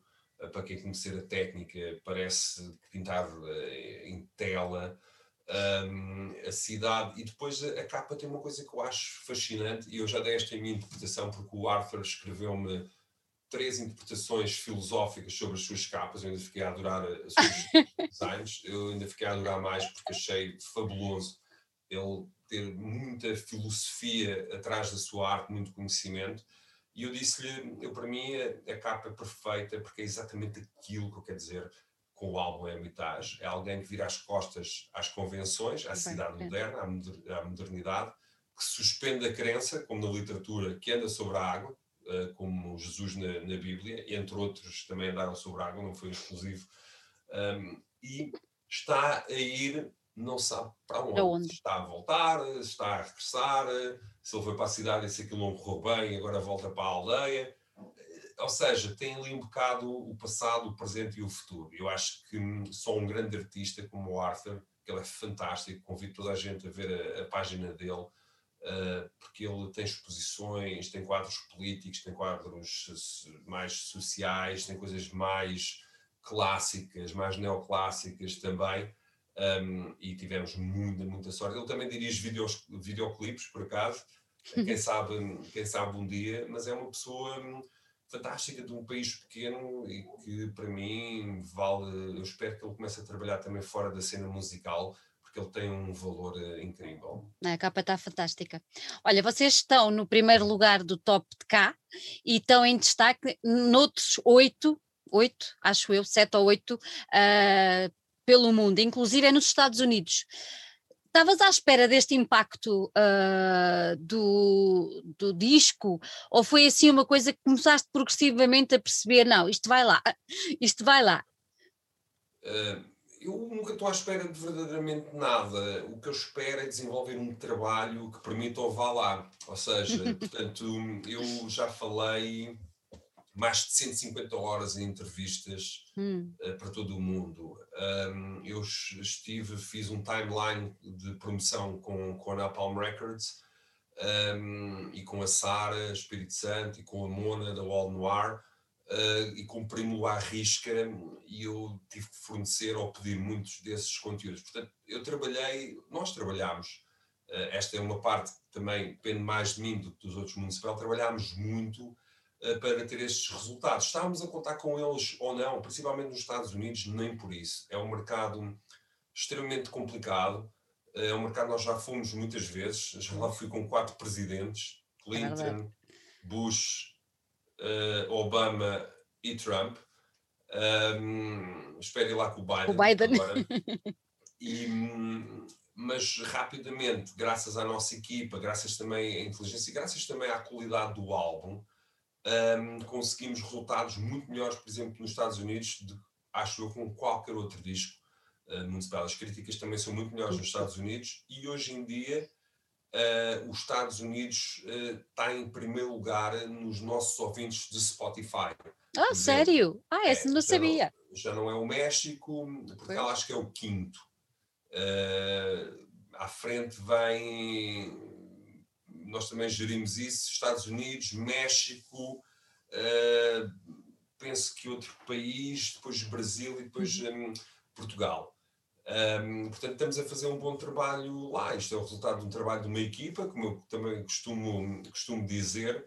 Há muitas pessoas que de, de, desprezam isto, mas por pura ignorância, porque estar nos tops é sinal que vendemos cópias físicas e não só, porque os tops hoje em dia também têm as cópias um, digitais, não os streams, mas as cópias compradas. Um, conseguimos cota de mercado, permite também às editoras receberem direitos conexos. Claro. Uh, e também conseguimos concertos, uh, porque cada vez que entramos no top finlandês, e agora não foi exceção, a Live Nation, por exemplo, finlandesa, telefona-nos para a gente ir fazer um festival ou fazer um concerto. São indicadores que valem o que valem. Nós também já tivemos oito semanas no top alemão uh, com o Religious, e foi um top que nós também entramos desta vez para o top 20.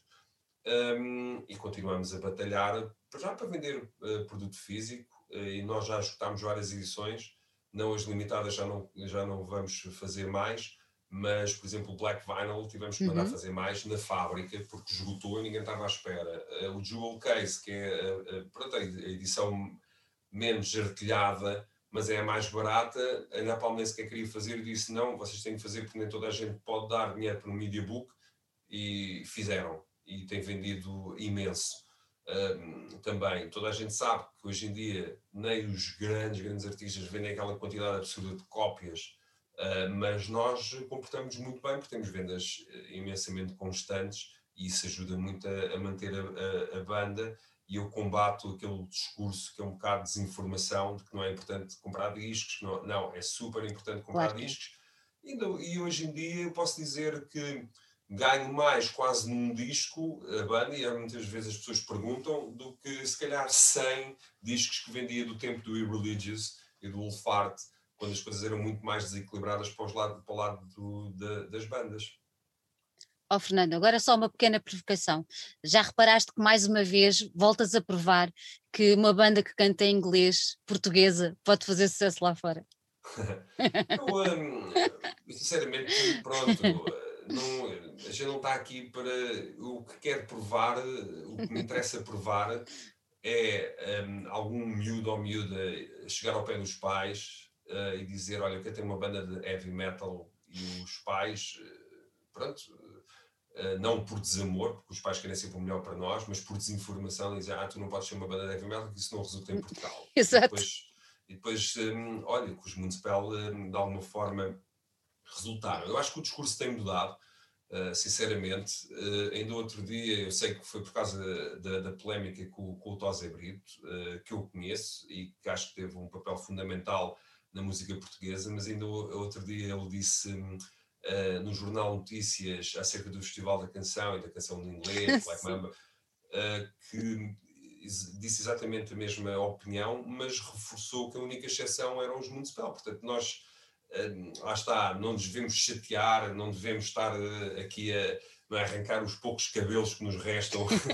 uns aos outros, agora homens já, já de idade, de meia idade, uh, mas devemos sim, e foi sempre um bocado essa postura. Alguma vez tive, não tive tão bem a expressar a minha frustração, mas um, hoje em dia um, a minha postura é realmente informar uh, e formar as pessoas, até pessoas que provavelmente desconhecem, uh, que não só os Municipal, uh, como os Garia, como as bandas da Omnicord, que há uma nova geração que é feita de veteranos como nós, que é feita de valores novos, que cantam em galego, com umas bandas de folk hum, ali do norte hum, de Portugal e tudo, e que têm fãs e que fazem coisas que não fazem é pelo formato tradicional Exatamente. da música com que essas pessoas uh, trabalhavam. Eu acho que nós sempre tivemos um, aquele espírito de independência um, que acho que hoje em dia nos permite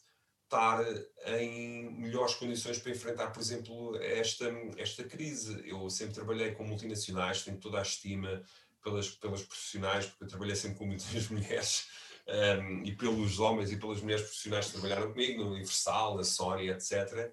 Mas enquanto não tive a distribuição dos Municipal nas minhas próprias mãos uh, em Portugal, na Alma Mata Rastilho, não descansei. E agora estou apenas a provar que é possível fazermos nós próprios e temos resultados uh, espetaculares tanto que amanhã vamos anunciar que ainda estamos em primeiro lugar no top português pela segunda semana consecutiva, o que é um, feito para nós, porque isso sim nunca tinha acontecido, ainda por cima numa editora independente, que não tem tantos meios, mas compensa com a, com a dedicação que eu e o Pedro uh, temos, o Pedro Vindeirinho, Castilho, que passou horas uh, a fio nos correios, até em Leiria, onde, onde é baseado o armazém da Alma Mata Rastilho, tiveram que hum, chamar uma carrinha extra, que foi um grande acontecimento ali de correios, só para as coisas dos municipais. São estas coisas que criam os mitos urbanos, não é?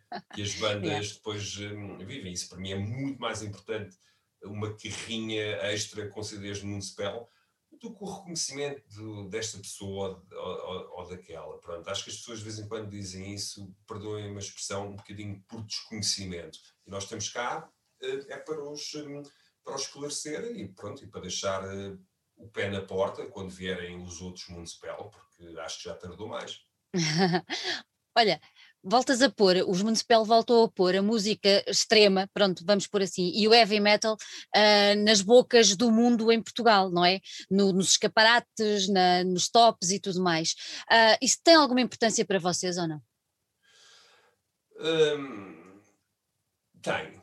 eu acho que seria, seria injusto dizer que, que não tem. Não é para o meu ego, não é para provar nada a ninguém, uhum. se bem que eu acho que toda a gente tem alguma coisa a provar. Uma pessoa, quando perde a necessidade de provar algo a alguém, uma banda também perde um bocado o seu rumo. Uh, ao fim e ao cabo, desligamos-nos um, daqueles que nos apoiam. Portanto, temos muito a provar.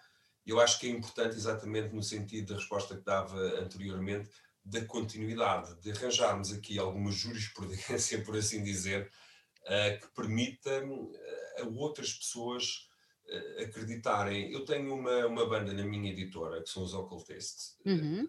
com a Beatriz Maria, Beatriz. Que, é, uhum. que, é, uma um, artista visual fabulosa. Fabulosa, uma pessoa cheia de talento, não só para um, toda a imagética dela, mas também para a banda.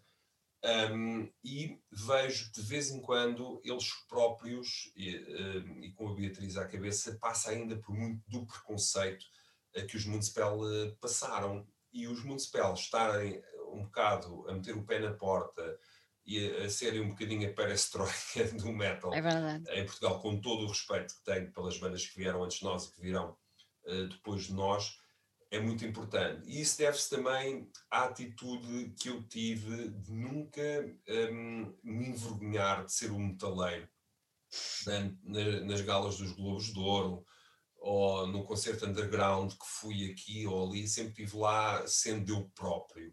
Eu acho que em Portugal é muito necessário nós sermos nós próprios. De vez em quando, muitas vezes, estamos a assumir um papel que não é o nosso, ou a editora nos disse para ser assim, ou, ou uh, publicista nos disse para fazermos isto um, ou aquilo. Portanto, é uma questão de dizer que sim, é uma questão de dizer que não e chegar lá através da música. Todos os mídia que têm falado sobre nós um, têm falado da nossa música, dos nossos conceitos.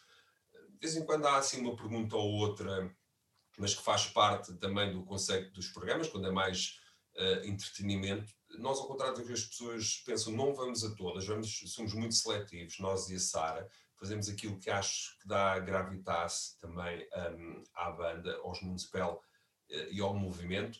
De vez em quando, a maior incompreensão perante os municipal vem do próprio movimento de heavy metal, porque também, um, tal, mais pessoas dizem que não é possível vingar lá fora a não ser a cantar em português, também há muito desconhecimento ou um conhecimento muito superficial de quem nós somos uh, de quem nós fazemos e de como nos um, comportamos. Por isso acho que isto é, é extremamente um, importante, não para colecionar uh, títulos, uh, não recebi nenhum milhão de euros por estar em primeiro lugar no top, nem 100 mil euros, que é, nem 10 mil, nem mil.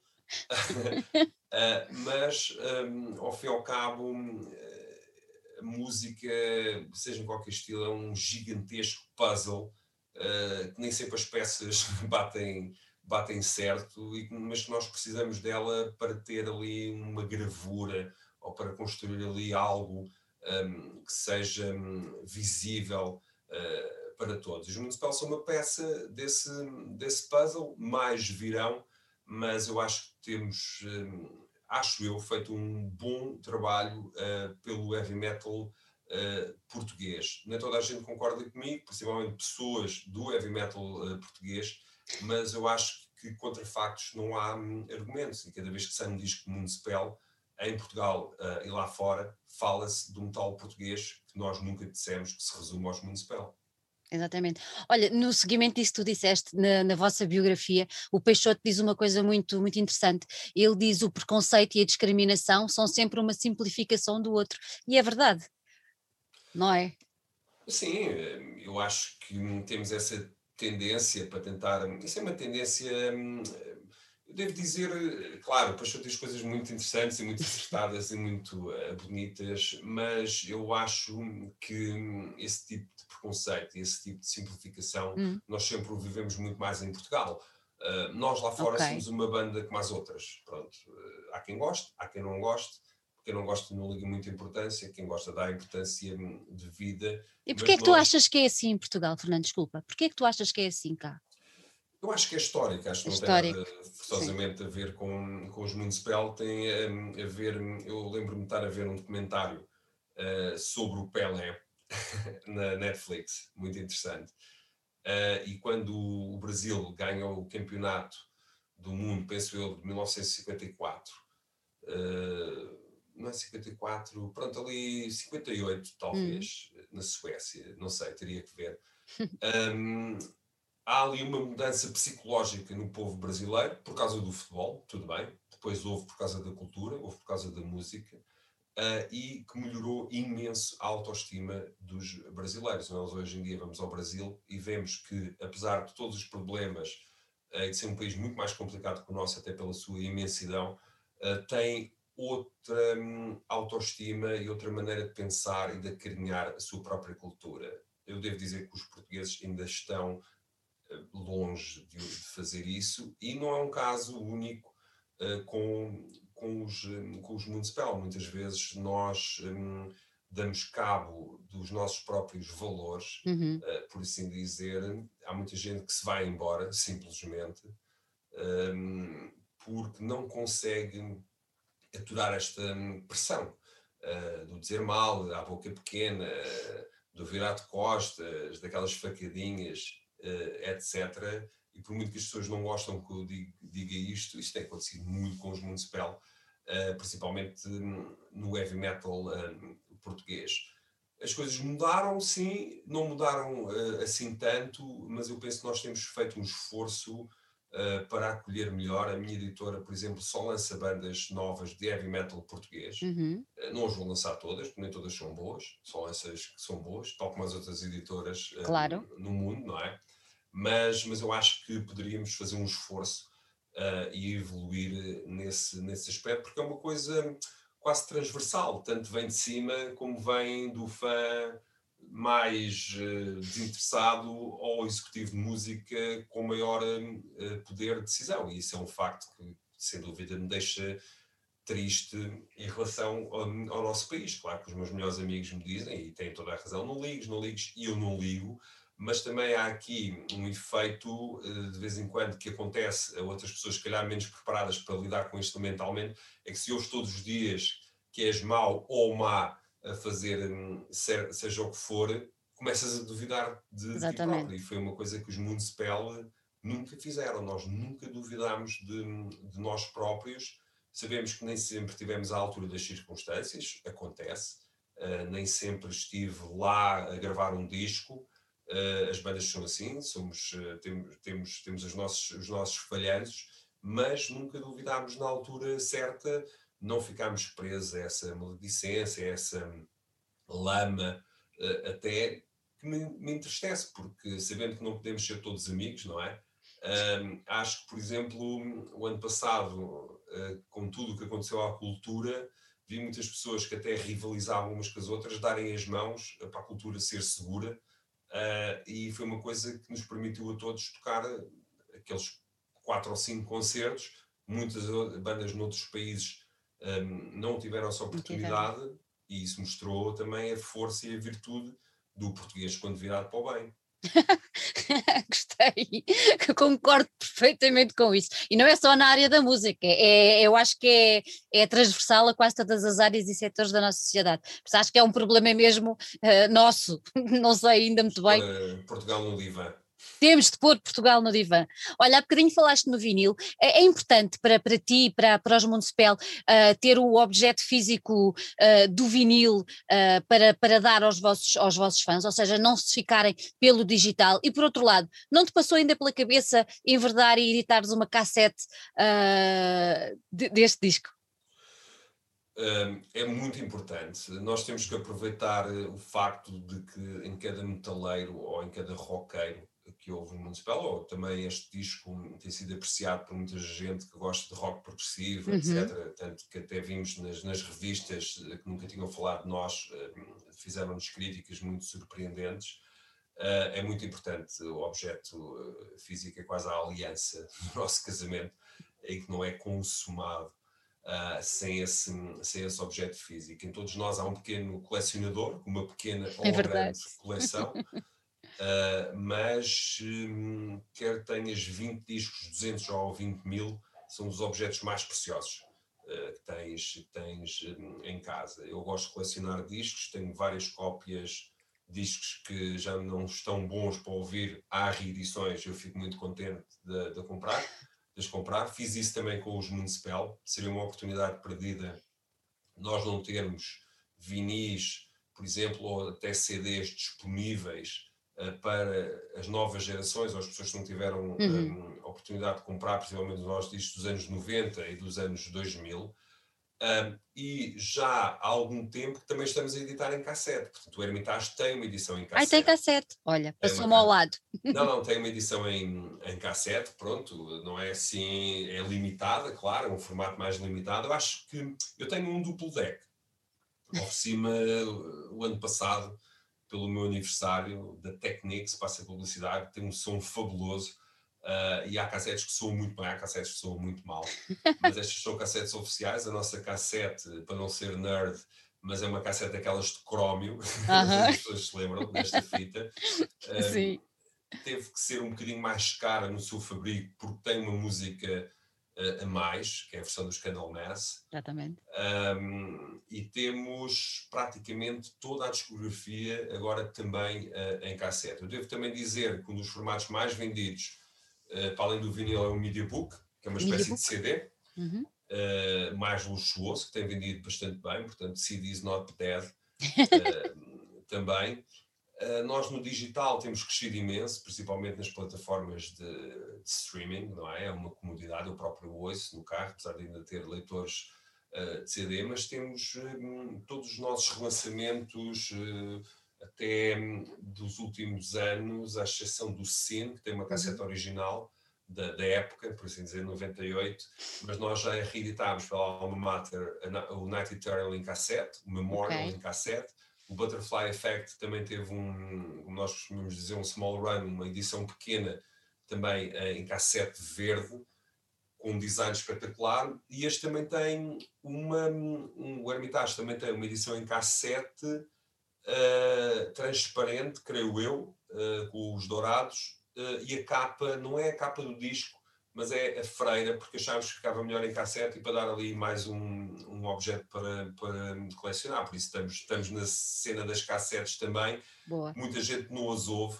mas é um símbolo da nossa geração, as cassetes. E há várias séries, eu vejo isso pelo, pelo Fausto também, o Fausto de vez em quando aparece-me aqui a cantar os Twisted Sister, os Scorpions, os Led Zeppelin. Uh -huh. Assim, onde é que tu viste isso? Vi nos Trolls, vi no Shrek. Uh. Quando for adolescente, vai ver as cassetes. Eu outro dia tive uma aula, uh, mais a Sónia, ainda no, naquela escola por Zoom, uh, que era o dia das profissões, e pronto, calhou-me a a Sónia íamos, íamos falar e eu uh, peguei numa das cassetes, exatamente do Hermitage, para mostrar o que era um disco, era uma cassete, eu perguntei-lhes o que é isto. Toda a gente me respondeu, é uma cassete. Eles sabiam? Sabiam. E, Uau. Um, porque hoje em dia há séries que fazem mixtapes. Pois é. E hoje em dia muitas pessoas da nossa geração são elas que estão a realizar as séries. Pois é, pois é. Portanto, hum, há nos. Hum, se nós virmos isto como um todo, com ligações, penso que não há assim tanto generation gap como nós pensaríamos. Pronto, uh, eu fico sempre arrepiado quando dizem os jovens não querem ouvir música. Nem todos. Uh, ainda há esperança, não está tudo perdido em relação, em relação um, a isso. Um, e claro que o Fausto tem aqui uma relação privilegiada com a música, não é? Tem aqui imensos discos, microfones, tem uma casa de músicos. Uh, pronto, e hoje em dia os pequenos home studios também, e essas coisas, mas hum, eu vejo por contacto direto, de vez em uhum. quando dizem-se coisas e essas coisas tornam-se verdades e não são. Eu próprio fiquei surpreendido quando toda a gente disse é uma cassete. Pois. Uh, mas não é mentira, foram eles que me disseram, eu não disse a ninguém, pronto, e aquilo foi, foi uma prova, pronto, ali nos miúdos, pelo menos a escola do Fausto, sabiam todos o que era uma cassete. É giro, isso é muito giro. Olha, o, o, meu, o meu filho agora já está crescido, mas uma das entrevistas que eu fiz contigo, contei-te que ele começou a ouvir heavy metal precisamente contigo e tinha 12 anos, e tu disseste, ah, 12 anos foi mais ou menos na altura que eu comecei a ouvir Sim. também. E, mas isto só para te contar também que aí há uns anos ele trouxe um amigo cá à casa que ficou a olhar para o nosso, para o nosso prato de vinil e muito espantado porque se questionava como é que o som saía dali Pá, foi giríssimo ver aquela descoberta do garoto frente ao prato, a perceber como é que o som vinha dali. É, muito, é muito giro ver essas. É, essas... é muito artesanal é, para eles, mas, para eles. Mas, mas, mas, mas demonstram interesse. Exatamente. Olha, em época de pandemia, como é que vamos ver a promoção deste novo disco dos Municipal e sendo que vocês fizeram alguns concertos um, limitadíssimos, claro, como já, já referiste, ainda durante uh, eh, 2020. Como é, que, como, é que, como é que vão ser os próximos concertos de Municipal, esperando que isto tudo volte a entrar nos eixos e como é que vais fazer a promoção do disco dentro destas balizas que temos agora ainda? Uh, isso é uma coisa que me preocupa, em hum. definitivo, porque hum, nós agora ainda estamos em fase de promoção, o disco ainda é novidade, é. há uma semana, mas hum, daqui a pouco vai, vão sair outros discos, vai Exatamente. perder um bocadinho o gás, vai perder um bocadinho o momentum, uh, e esse momentum, normalmente, pela nossa experiência, uh, continua quando anunciamos uma turnê, quando anunciamos datas ao vivo. Uh, por isso, nós, para já, estamos apenas na fase de fazer os planos, uhum. por assim dizer. queremos fazer, antes do verão, um novo concerto de streaming, okay. para apresentar o Hermitage, provavelmente não como queríamos apresentar, mas lá está, isto não é tudo sobre o que nós queremos. Não é só falar disso nos discos, é também aproveitar as oportunidades e estar contente com, com elas. Portanto, vamos fazer um teatro, ainda estamos a verificar qual, mas queremos fazer aquele esquema que fizemos uh, no Pax Júlia, portanto, uhum. com o público que possa ir, uh, mas aliado a uma produção boa dentro de um teatro e que possa ser também exportável, entre aspas, pelo streaming, que correu muito bem um, nesse concerto do Halloween, que não foi Halloween, mas que ao fim e ao cabo acabou por ser o Halloween. Boas memórias tenho dos vossos concertos de Halloween. Sim, nós, nós, tentamos sempre e já temos a tentar reservar a data para este ano, para ver se dá para fazer uh, alguma coisa. Um, para além disso, ainda temos o concerto do Monte Pio, às vezes o amor, o amor. Vamos ver, uh, está marcado para 1 de maio, vamos ver, uh, pode-se fazer concertos a partir de 19 de abril, não é? Mas vamos ver eh, como é que, como é que corre. Uhum. Um, esperemos que aconteça, não é? Já foi adiado pelo menos uma vez.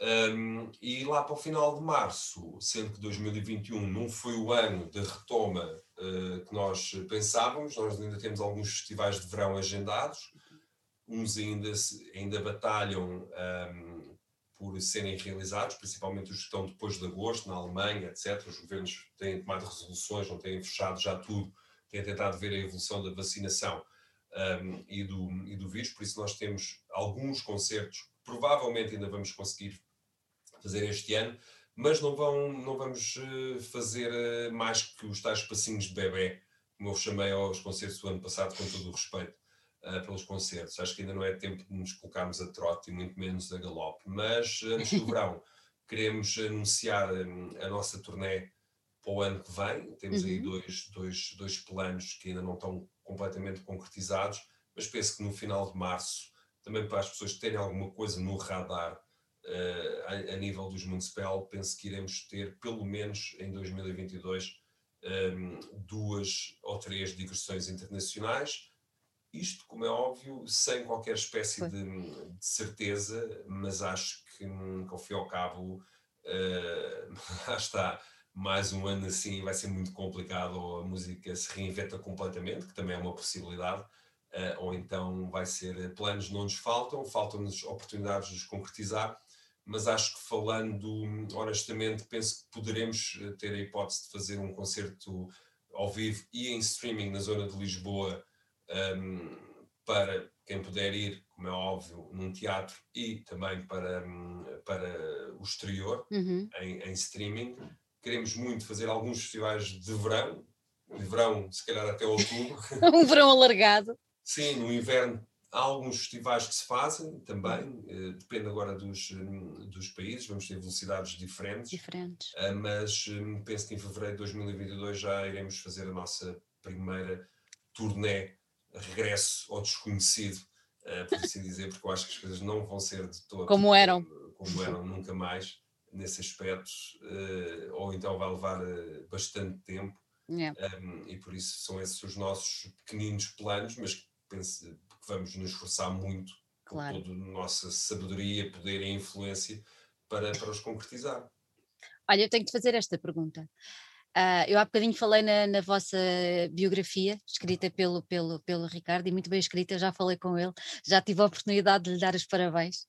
Um, vocês terminam aquela biografia, se tudo bem te lembras, com duas páginas de fotografias, cujo título é Família. Lembras-te disso? Sim, sim, claro. Com, tenho que te perguntar isto: com a saída do Mike, a família ficou diferente ou está-se a transformar como qualquer uma outra família? Eu acho que a, a saída do Mike, da qual eu não posso falar eh, por questões eh, legais ou claro. da, da, razão da, da saída claro. por imposição do próprio, do próprio Mike, eh, acabou para mim com a noção de que os municipais são uma família. Não guardo mágoa por ter acabado com esta noção, tal como já disse penso que nós não conseguimos, nem da nossa parte, nem da parte do Mike, resolver os problemas eh, que tivemos. Tivemos várias oportunidades para isso, mas tudo falhou. Um, estar nos Municipal eh, não é forçosamente estar numa banda profissional em que vale tudo, em que nós vamos tirando as peças eh, quando achamos que estão no nosso caminho. Portanto, são coisas que doem, uhum. são coisas que deixam, deixam uh, marcas. Olhar para essas páginas dos livros, é, desse livro, é sempre difícil olhar sem um bocado de saudade e sem um bocado de, de pena uh, por as coisas não estarem um, assim tão bem quanto nós uh, esperaríamos, mas uma banda também se tem que fazer de superação, por isso eu acho que hoje em dia uh, eu, o Pedro, o Hugo, o Ricardo e o Aires provavelmente poderemos não ter uma relação um, daquelas de família, eu tenho uma família muito porreira e muito intensa, não é muito grande, mas hum, lá está, é uma família muito intensa. Uh, e acho que as relações das bandas, principalmente depois da saída do Mike, são diferentes. Não é por isso que podem, que, de, que podem ser ou que devem ser menos profundas. Uhum. Há muito respeito, há muita amizade, uh, há muita um, irmandade, mas uh, hoje em dia, quando houver uma nova, um novo capítulo dessa biografia eh, dos Municipal terá que ser escrito de uma forma, de uma perspectiva diferente. muito provavelmente, quase certeza, vai ser o Ricardo a escrever. nós, nós estamos a pensar nisso, um certo update agora também com o Maxi, eu acho que era, que era honesto fazermos, fazermos também esse, esse, esse update, mas, mas sim, acho que hum, hoje em dia, e contra mim falo, sempre tentei fazer eh, com que os Municipal fossem uma família, mas não o consegui. Somos outra coisa diferente, somos outra coisa boa uh, também, mas as famílias são famílias. Uh, acho que o laço de sangue é uma coisa completamente um, muito mais uh, evidente para mim, muito mais forte, muito mais incontornável. Um, também porque, hum, ao fim e ao cabo, nós quando estamos numa banda, a banda também se torna uma coisa um bocadinho superior a nós, quase uma, uma entidade própria, e de vez em quando, infelizmente, tem que se fazer alguns sacrifícios que, que, custam, por isso, sem dúvida, que na saída do Mike não foi nada agradável nem para ele, nem para nós, uh, nem para ninguém, mas também achámos que os Municipal ainda mereciam mais uma oportunidade e acho que o está a fazer um excelente trabalho também. Um, não faz esquecer o Mike, não é esse o papel dele, as pessoas claro. são um bocadinho insubstituíveis mas também trouxe, trouxe algo bastante encorajador à, à, banda. E não, não é meu primo, não foi uma cunha, é só que Ribeiro é um nome bastante comum em, em, Portugal, apesar de muita gente ter pensado nisso, não é, não é todo o caso. Aliás, a sério, pensaram nisso? Sim, sim, claro, só tinha visto alguma vez na vida. Olha, é por causa disso que referiste no início da nossa entrevista e que da nossa conversa, não gosto de chamar entrevista, da nossa conversa, que o, o disco, este último disco, tinha sido também um pouco terapêutico para vocês, enquanto banda. Sim, nós estivemos ali um bocadinho a, a patinar no, no, princípio de janeiro, depois uh, tivemos que, de alguma forma, adiar o anúncio também da, da saída do maio, porque uhum. entretanto entrou a pandemia, nós não queríamos nada que as pessoas confundissem. Claro eh, as coisas. Viemos da turnê com imensas feridas internas, penso que nunca fiz segredo disso. E acho que o facto de termos um disco que nos desafiava, eh, como o Hermitage, queríamos levá-lo um, até ao fim e um bocado, entre aspas, pagar para ver.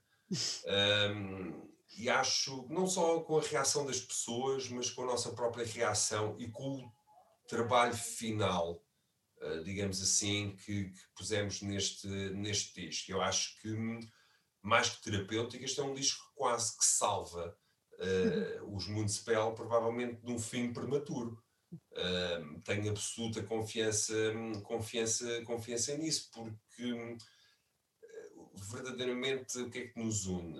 Eu acho que aquela cola mesmo que une os músicos é a sua própria música. É isso que mantém o núcleo duro dos Municipal, agora com menos um, mas um pouco inalterável, não é? Um, e acho que fundamentalmente este disco foi como os ingleses dizem lifesaver, não é? Foi um salva-vidas e acho que, que agradecemos, vamos ter este disco sempre nessa, nessa posição de destaque eh, na nossa carreira, no nosso coração, na nossa cabeça, temos eh, sem dúvida consciência disso. Para criar esse bocadinho que falta, só falta irem em turnê com o novo elemento. Sim, é verdade. Esse, esse bocadão que falta, não é? permite, permite uh, nas turnés as pessoas revelam-se e conhecem-se, não é? Estamos ali todos na cara uns dos outros uh, durante dias, com todas as viagens, com todo o cansaço, com todo o desgaste, também com todos os bons momentos, mas falta-nos esse momento de consolidação com o Hugo e também lhe falta esse, esse momento. Acho que os concertos que demos já foi muito bom para ele eh, se entrosar mais connosco, não só a nível de, de bateria e, e, tecnicamente, mas também a nível pessoal, porque acho que é muito, muito importante. Eu não vejo ninguém na banda, eu sei que o núcleo da banda sou o Pedro e o Ricardo, mas não é por isso que eu vejo o Ais ou o Hugo uh, como membros de são, porque não são, são membros também efetivos dos, um, da banda e, dos, e dos municipal e têm que ser respeitados e integrados uh, como tal. Mas falta-nos uh, esse bocadinho. O Pedro Paixão diz sim, falta-nos isso. Nós tornamos pessoas um bocadinho piores sem, sem, sem torneios, não que sejamos malvados uns para os outros, etc. Mas um, lá está, isto não é só sobre a subsistência financeira claro. dos músicos, é o nosso estilo de vida. Nós eu não costumo dizer, ah, não sei fazer mais nada, eu sei fazer outras coisas, e estou a fazer outras coisas. Agora, desde 95 que uh, eu nunca tinha tido um ano, nós nunca tínhamos tido um ano com tão poucos concertos, não é? Isso, isso causa algumas um, mazelas, mas penso que, que iremos um, recuperar, só que não estamos com aquela ansiedade que tem levado músicos a fazer tantos disparates, tantos... Uh, uh, atitudes radicais, tantos estilos de vida destrutivos, porque lhes puxaram o tapete, não é? Que é a estrada, yeah. tapete rolante, quase. Uh, e nós estamos a encarar isto com, com calma e com paciência, porque tem mesmo de ser assim. A maturidade também trouxe isso aos Municipal. Sim, a maturidade trouxe-nos coisas más, dores de costas, queda de cabelo, etc. Mas também trouxe-nos coisas, trouxe coisas hum, boas. Eu aí sou um bocado como as crianças. Acho que há alturas indefinidas das nossas vidas em que nós não somos nem crianças, nem pré-adolescentes, e na altura dos 30 e tal anos, 40, não era nem adulto, era adulto, mas também não era. E estas alturas são, para mim, são mais definidas. Isso para mim faz-me faz-me bem, nós hum, faz-nos ter os pés mais assentes na terra, na que terra. acho que é importante né, neste tipo de profissão. Olha, a, a, escrita é um aspecto extremamente importante na tua vida. E depois da, da poesia e dos contos decidiste finalmente uh, embarcar na aventura de escrever uh, um livro. E vais dedicar o tema ao bairro onde tu nasceste certo? Uh, o que é que eu não quero que desvendes nada, okay. mas, mas porquê é que, porquê é que tomaste essa decisão agora? Eu sei que a Penguin andou-te aí a desafiar, eles são muito, são muito persistentes, mas são uma excelente editora, têm um cardápio de artistas absolutamente muito, muito, muitíssimo bom. Uh, o que é que te fez? Foi só o desafio da parte deles ou já era uma coisa que te, que te andava aí a. Uh, foi motivação, sem hum. dúvida porque hum, eu uh, não andava a pensar escrever muito, para ser sincero. Eu andava a trabalhar em dois livros de poesia, depois uhum. eventualmente de acabar, um escrito em inglês, outro escrito em, em, em, português. em, português. E quando fui ter com a Diana Garrido, que é a editora da Penguin, Suma de Letras, que me, que me convidou, uh, ela perguntou-me se eu queria escrever um romance. Eu não, tinha, não sabia para, para o que é que era, até pensei que era para alguma coisa de tradução de música, eles também têm livros dedicados à música, etc. Exato.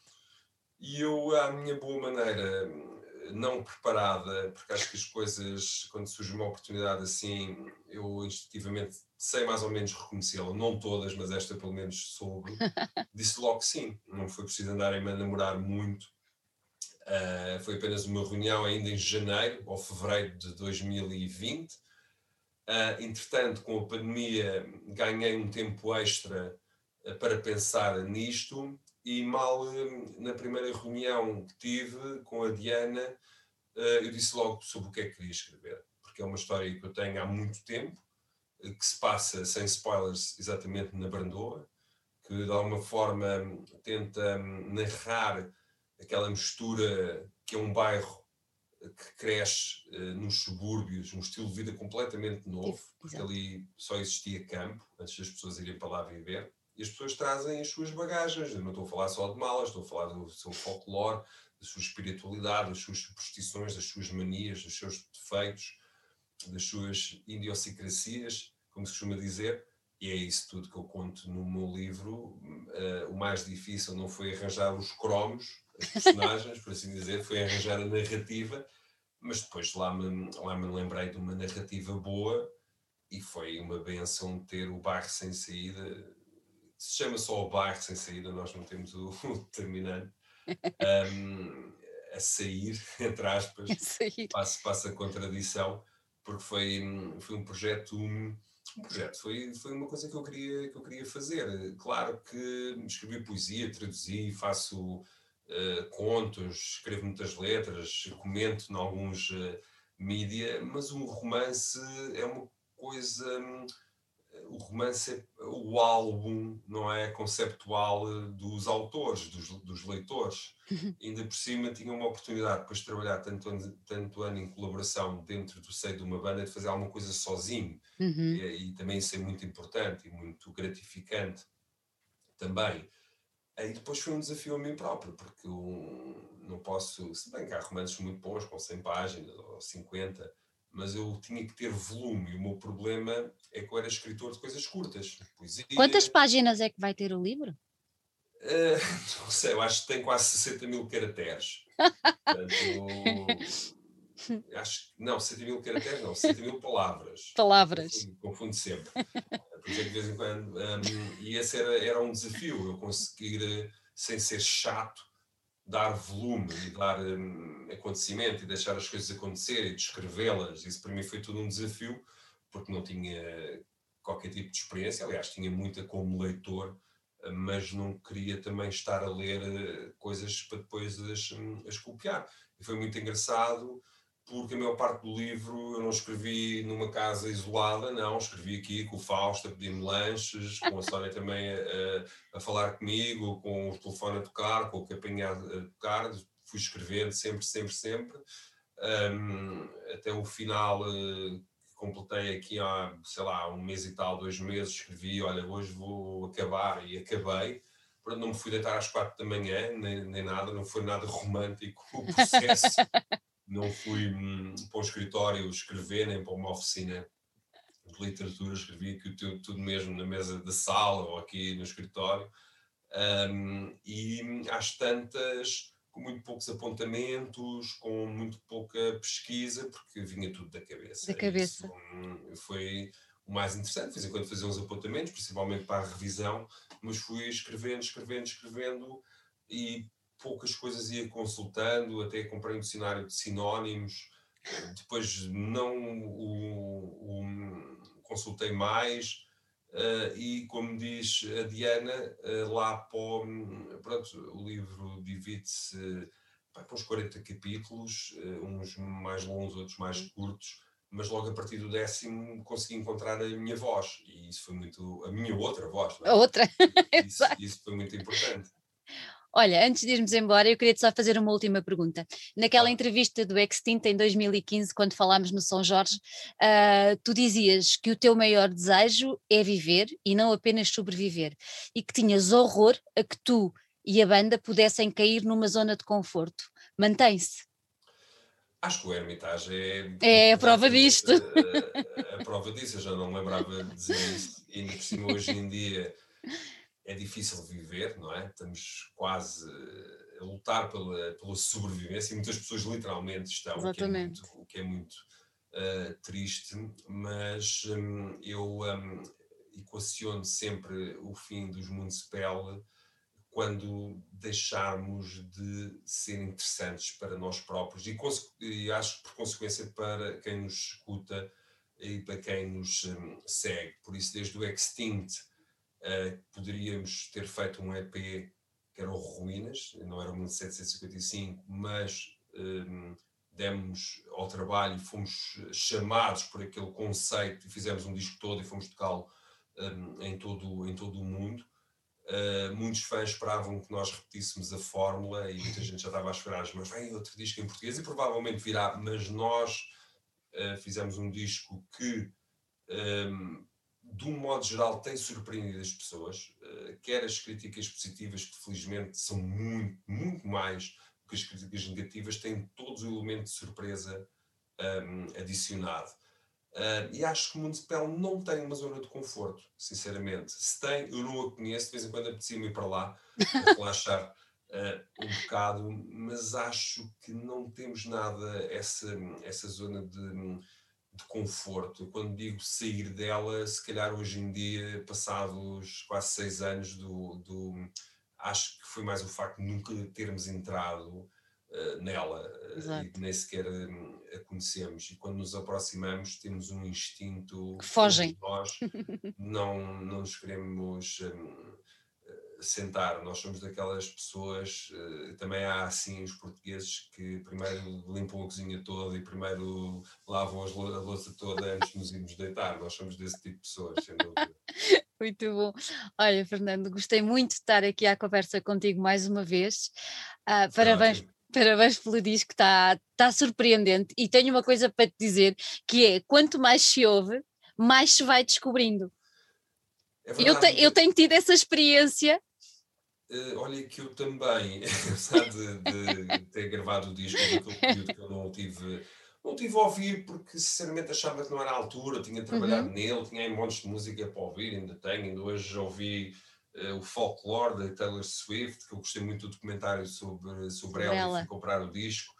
Um, gostei de algumas coisas, outras uh, tenho, tenho que ouvir melhor. Tive a ouvir Emerson Lake and Palmer, tive a ouvir Sodom, pronto. E vou ouvindo também o Hermitage porque é um disco, sim, que se descobre talvez a gente tenha plantado lá aquelas mensagens, não, não sei, pronto, não é? Isto depois uh, vamos nos esquecendo de, também das, das, intenções, porque elas já ali estão. Já lá estão, pois. Disco, mas muita gente me tem, me tem uh, feito esse, esse, esse, esse, comentário de que é um disco que, que cresce e é um disco que as pessoas, talvez pelo nosso passado, também de discos malditos, entre aspas, nos tenham, tenham a dar mais oportunidades. Eu conheço muita gente, não, não vou ouvir o Sim, não vou ouvir o Butterfly. E agora nós já esgotámos a edição nova do Butterfly, uma coisa já não temos. Já não tens. 10 discos no em armazém, pronto, porque gostamos sempre de guardar alguns, não é? Pode ser, não é a nossa reforma, mas nós queremos fazer um record club com discos claro. print, não sei o quê, essa é uma das ideias que eu tenho de fazer para os nerds como eu. do vinil. Uh, mas sim, mas, mas agradeço-te imenso. Olha, se o Dissorte, espero que a gente agora se veja num concerto. Qualquer sim. coisa, a Sara também te mantém informada. Se houver aí qualquer coisa, se quiseres ir, claro que és nossa convidada. Obrigada. Olha, um grande, grande beijinho para ti. Beijinho. Muita saúde aí para casa. Passa a passar para, para, para a Sónia e para, e para o Fausto e corra tudo bem e que, que isto passe então para tenho muitas saudades de abanar-me toda ao vosso é, som. É, é horrível, tem, sido um, outro filme, mas pronto, eu nem quero pensar nisso. Não, desde, desde, desde, o, desde o 1755 no, no Capitólio já lá vão uns valentes meses, quer dizer. Ah, já vai mais. Já vai, um ano e pouco? Um ano e pouco, sim. Um ano e pouco. fazer dois, porque foi para aí em outubro. Foi, foi para aí, foi para aí, foi. Pois. Olha, Fernando, um grande, grande beijinho. Mais uma vez, muito obrigada. Nada, tudo bom. Beijinho, beijinho, beijinho. Tchau, tchau. Deus, Deus.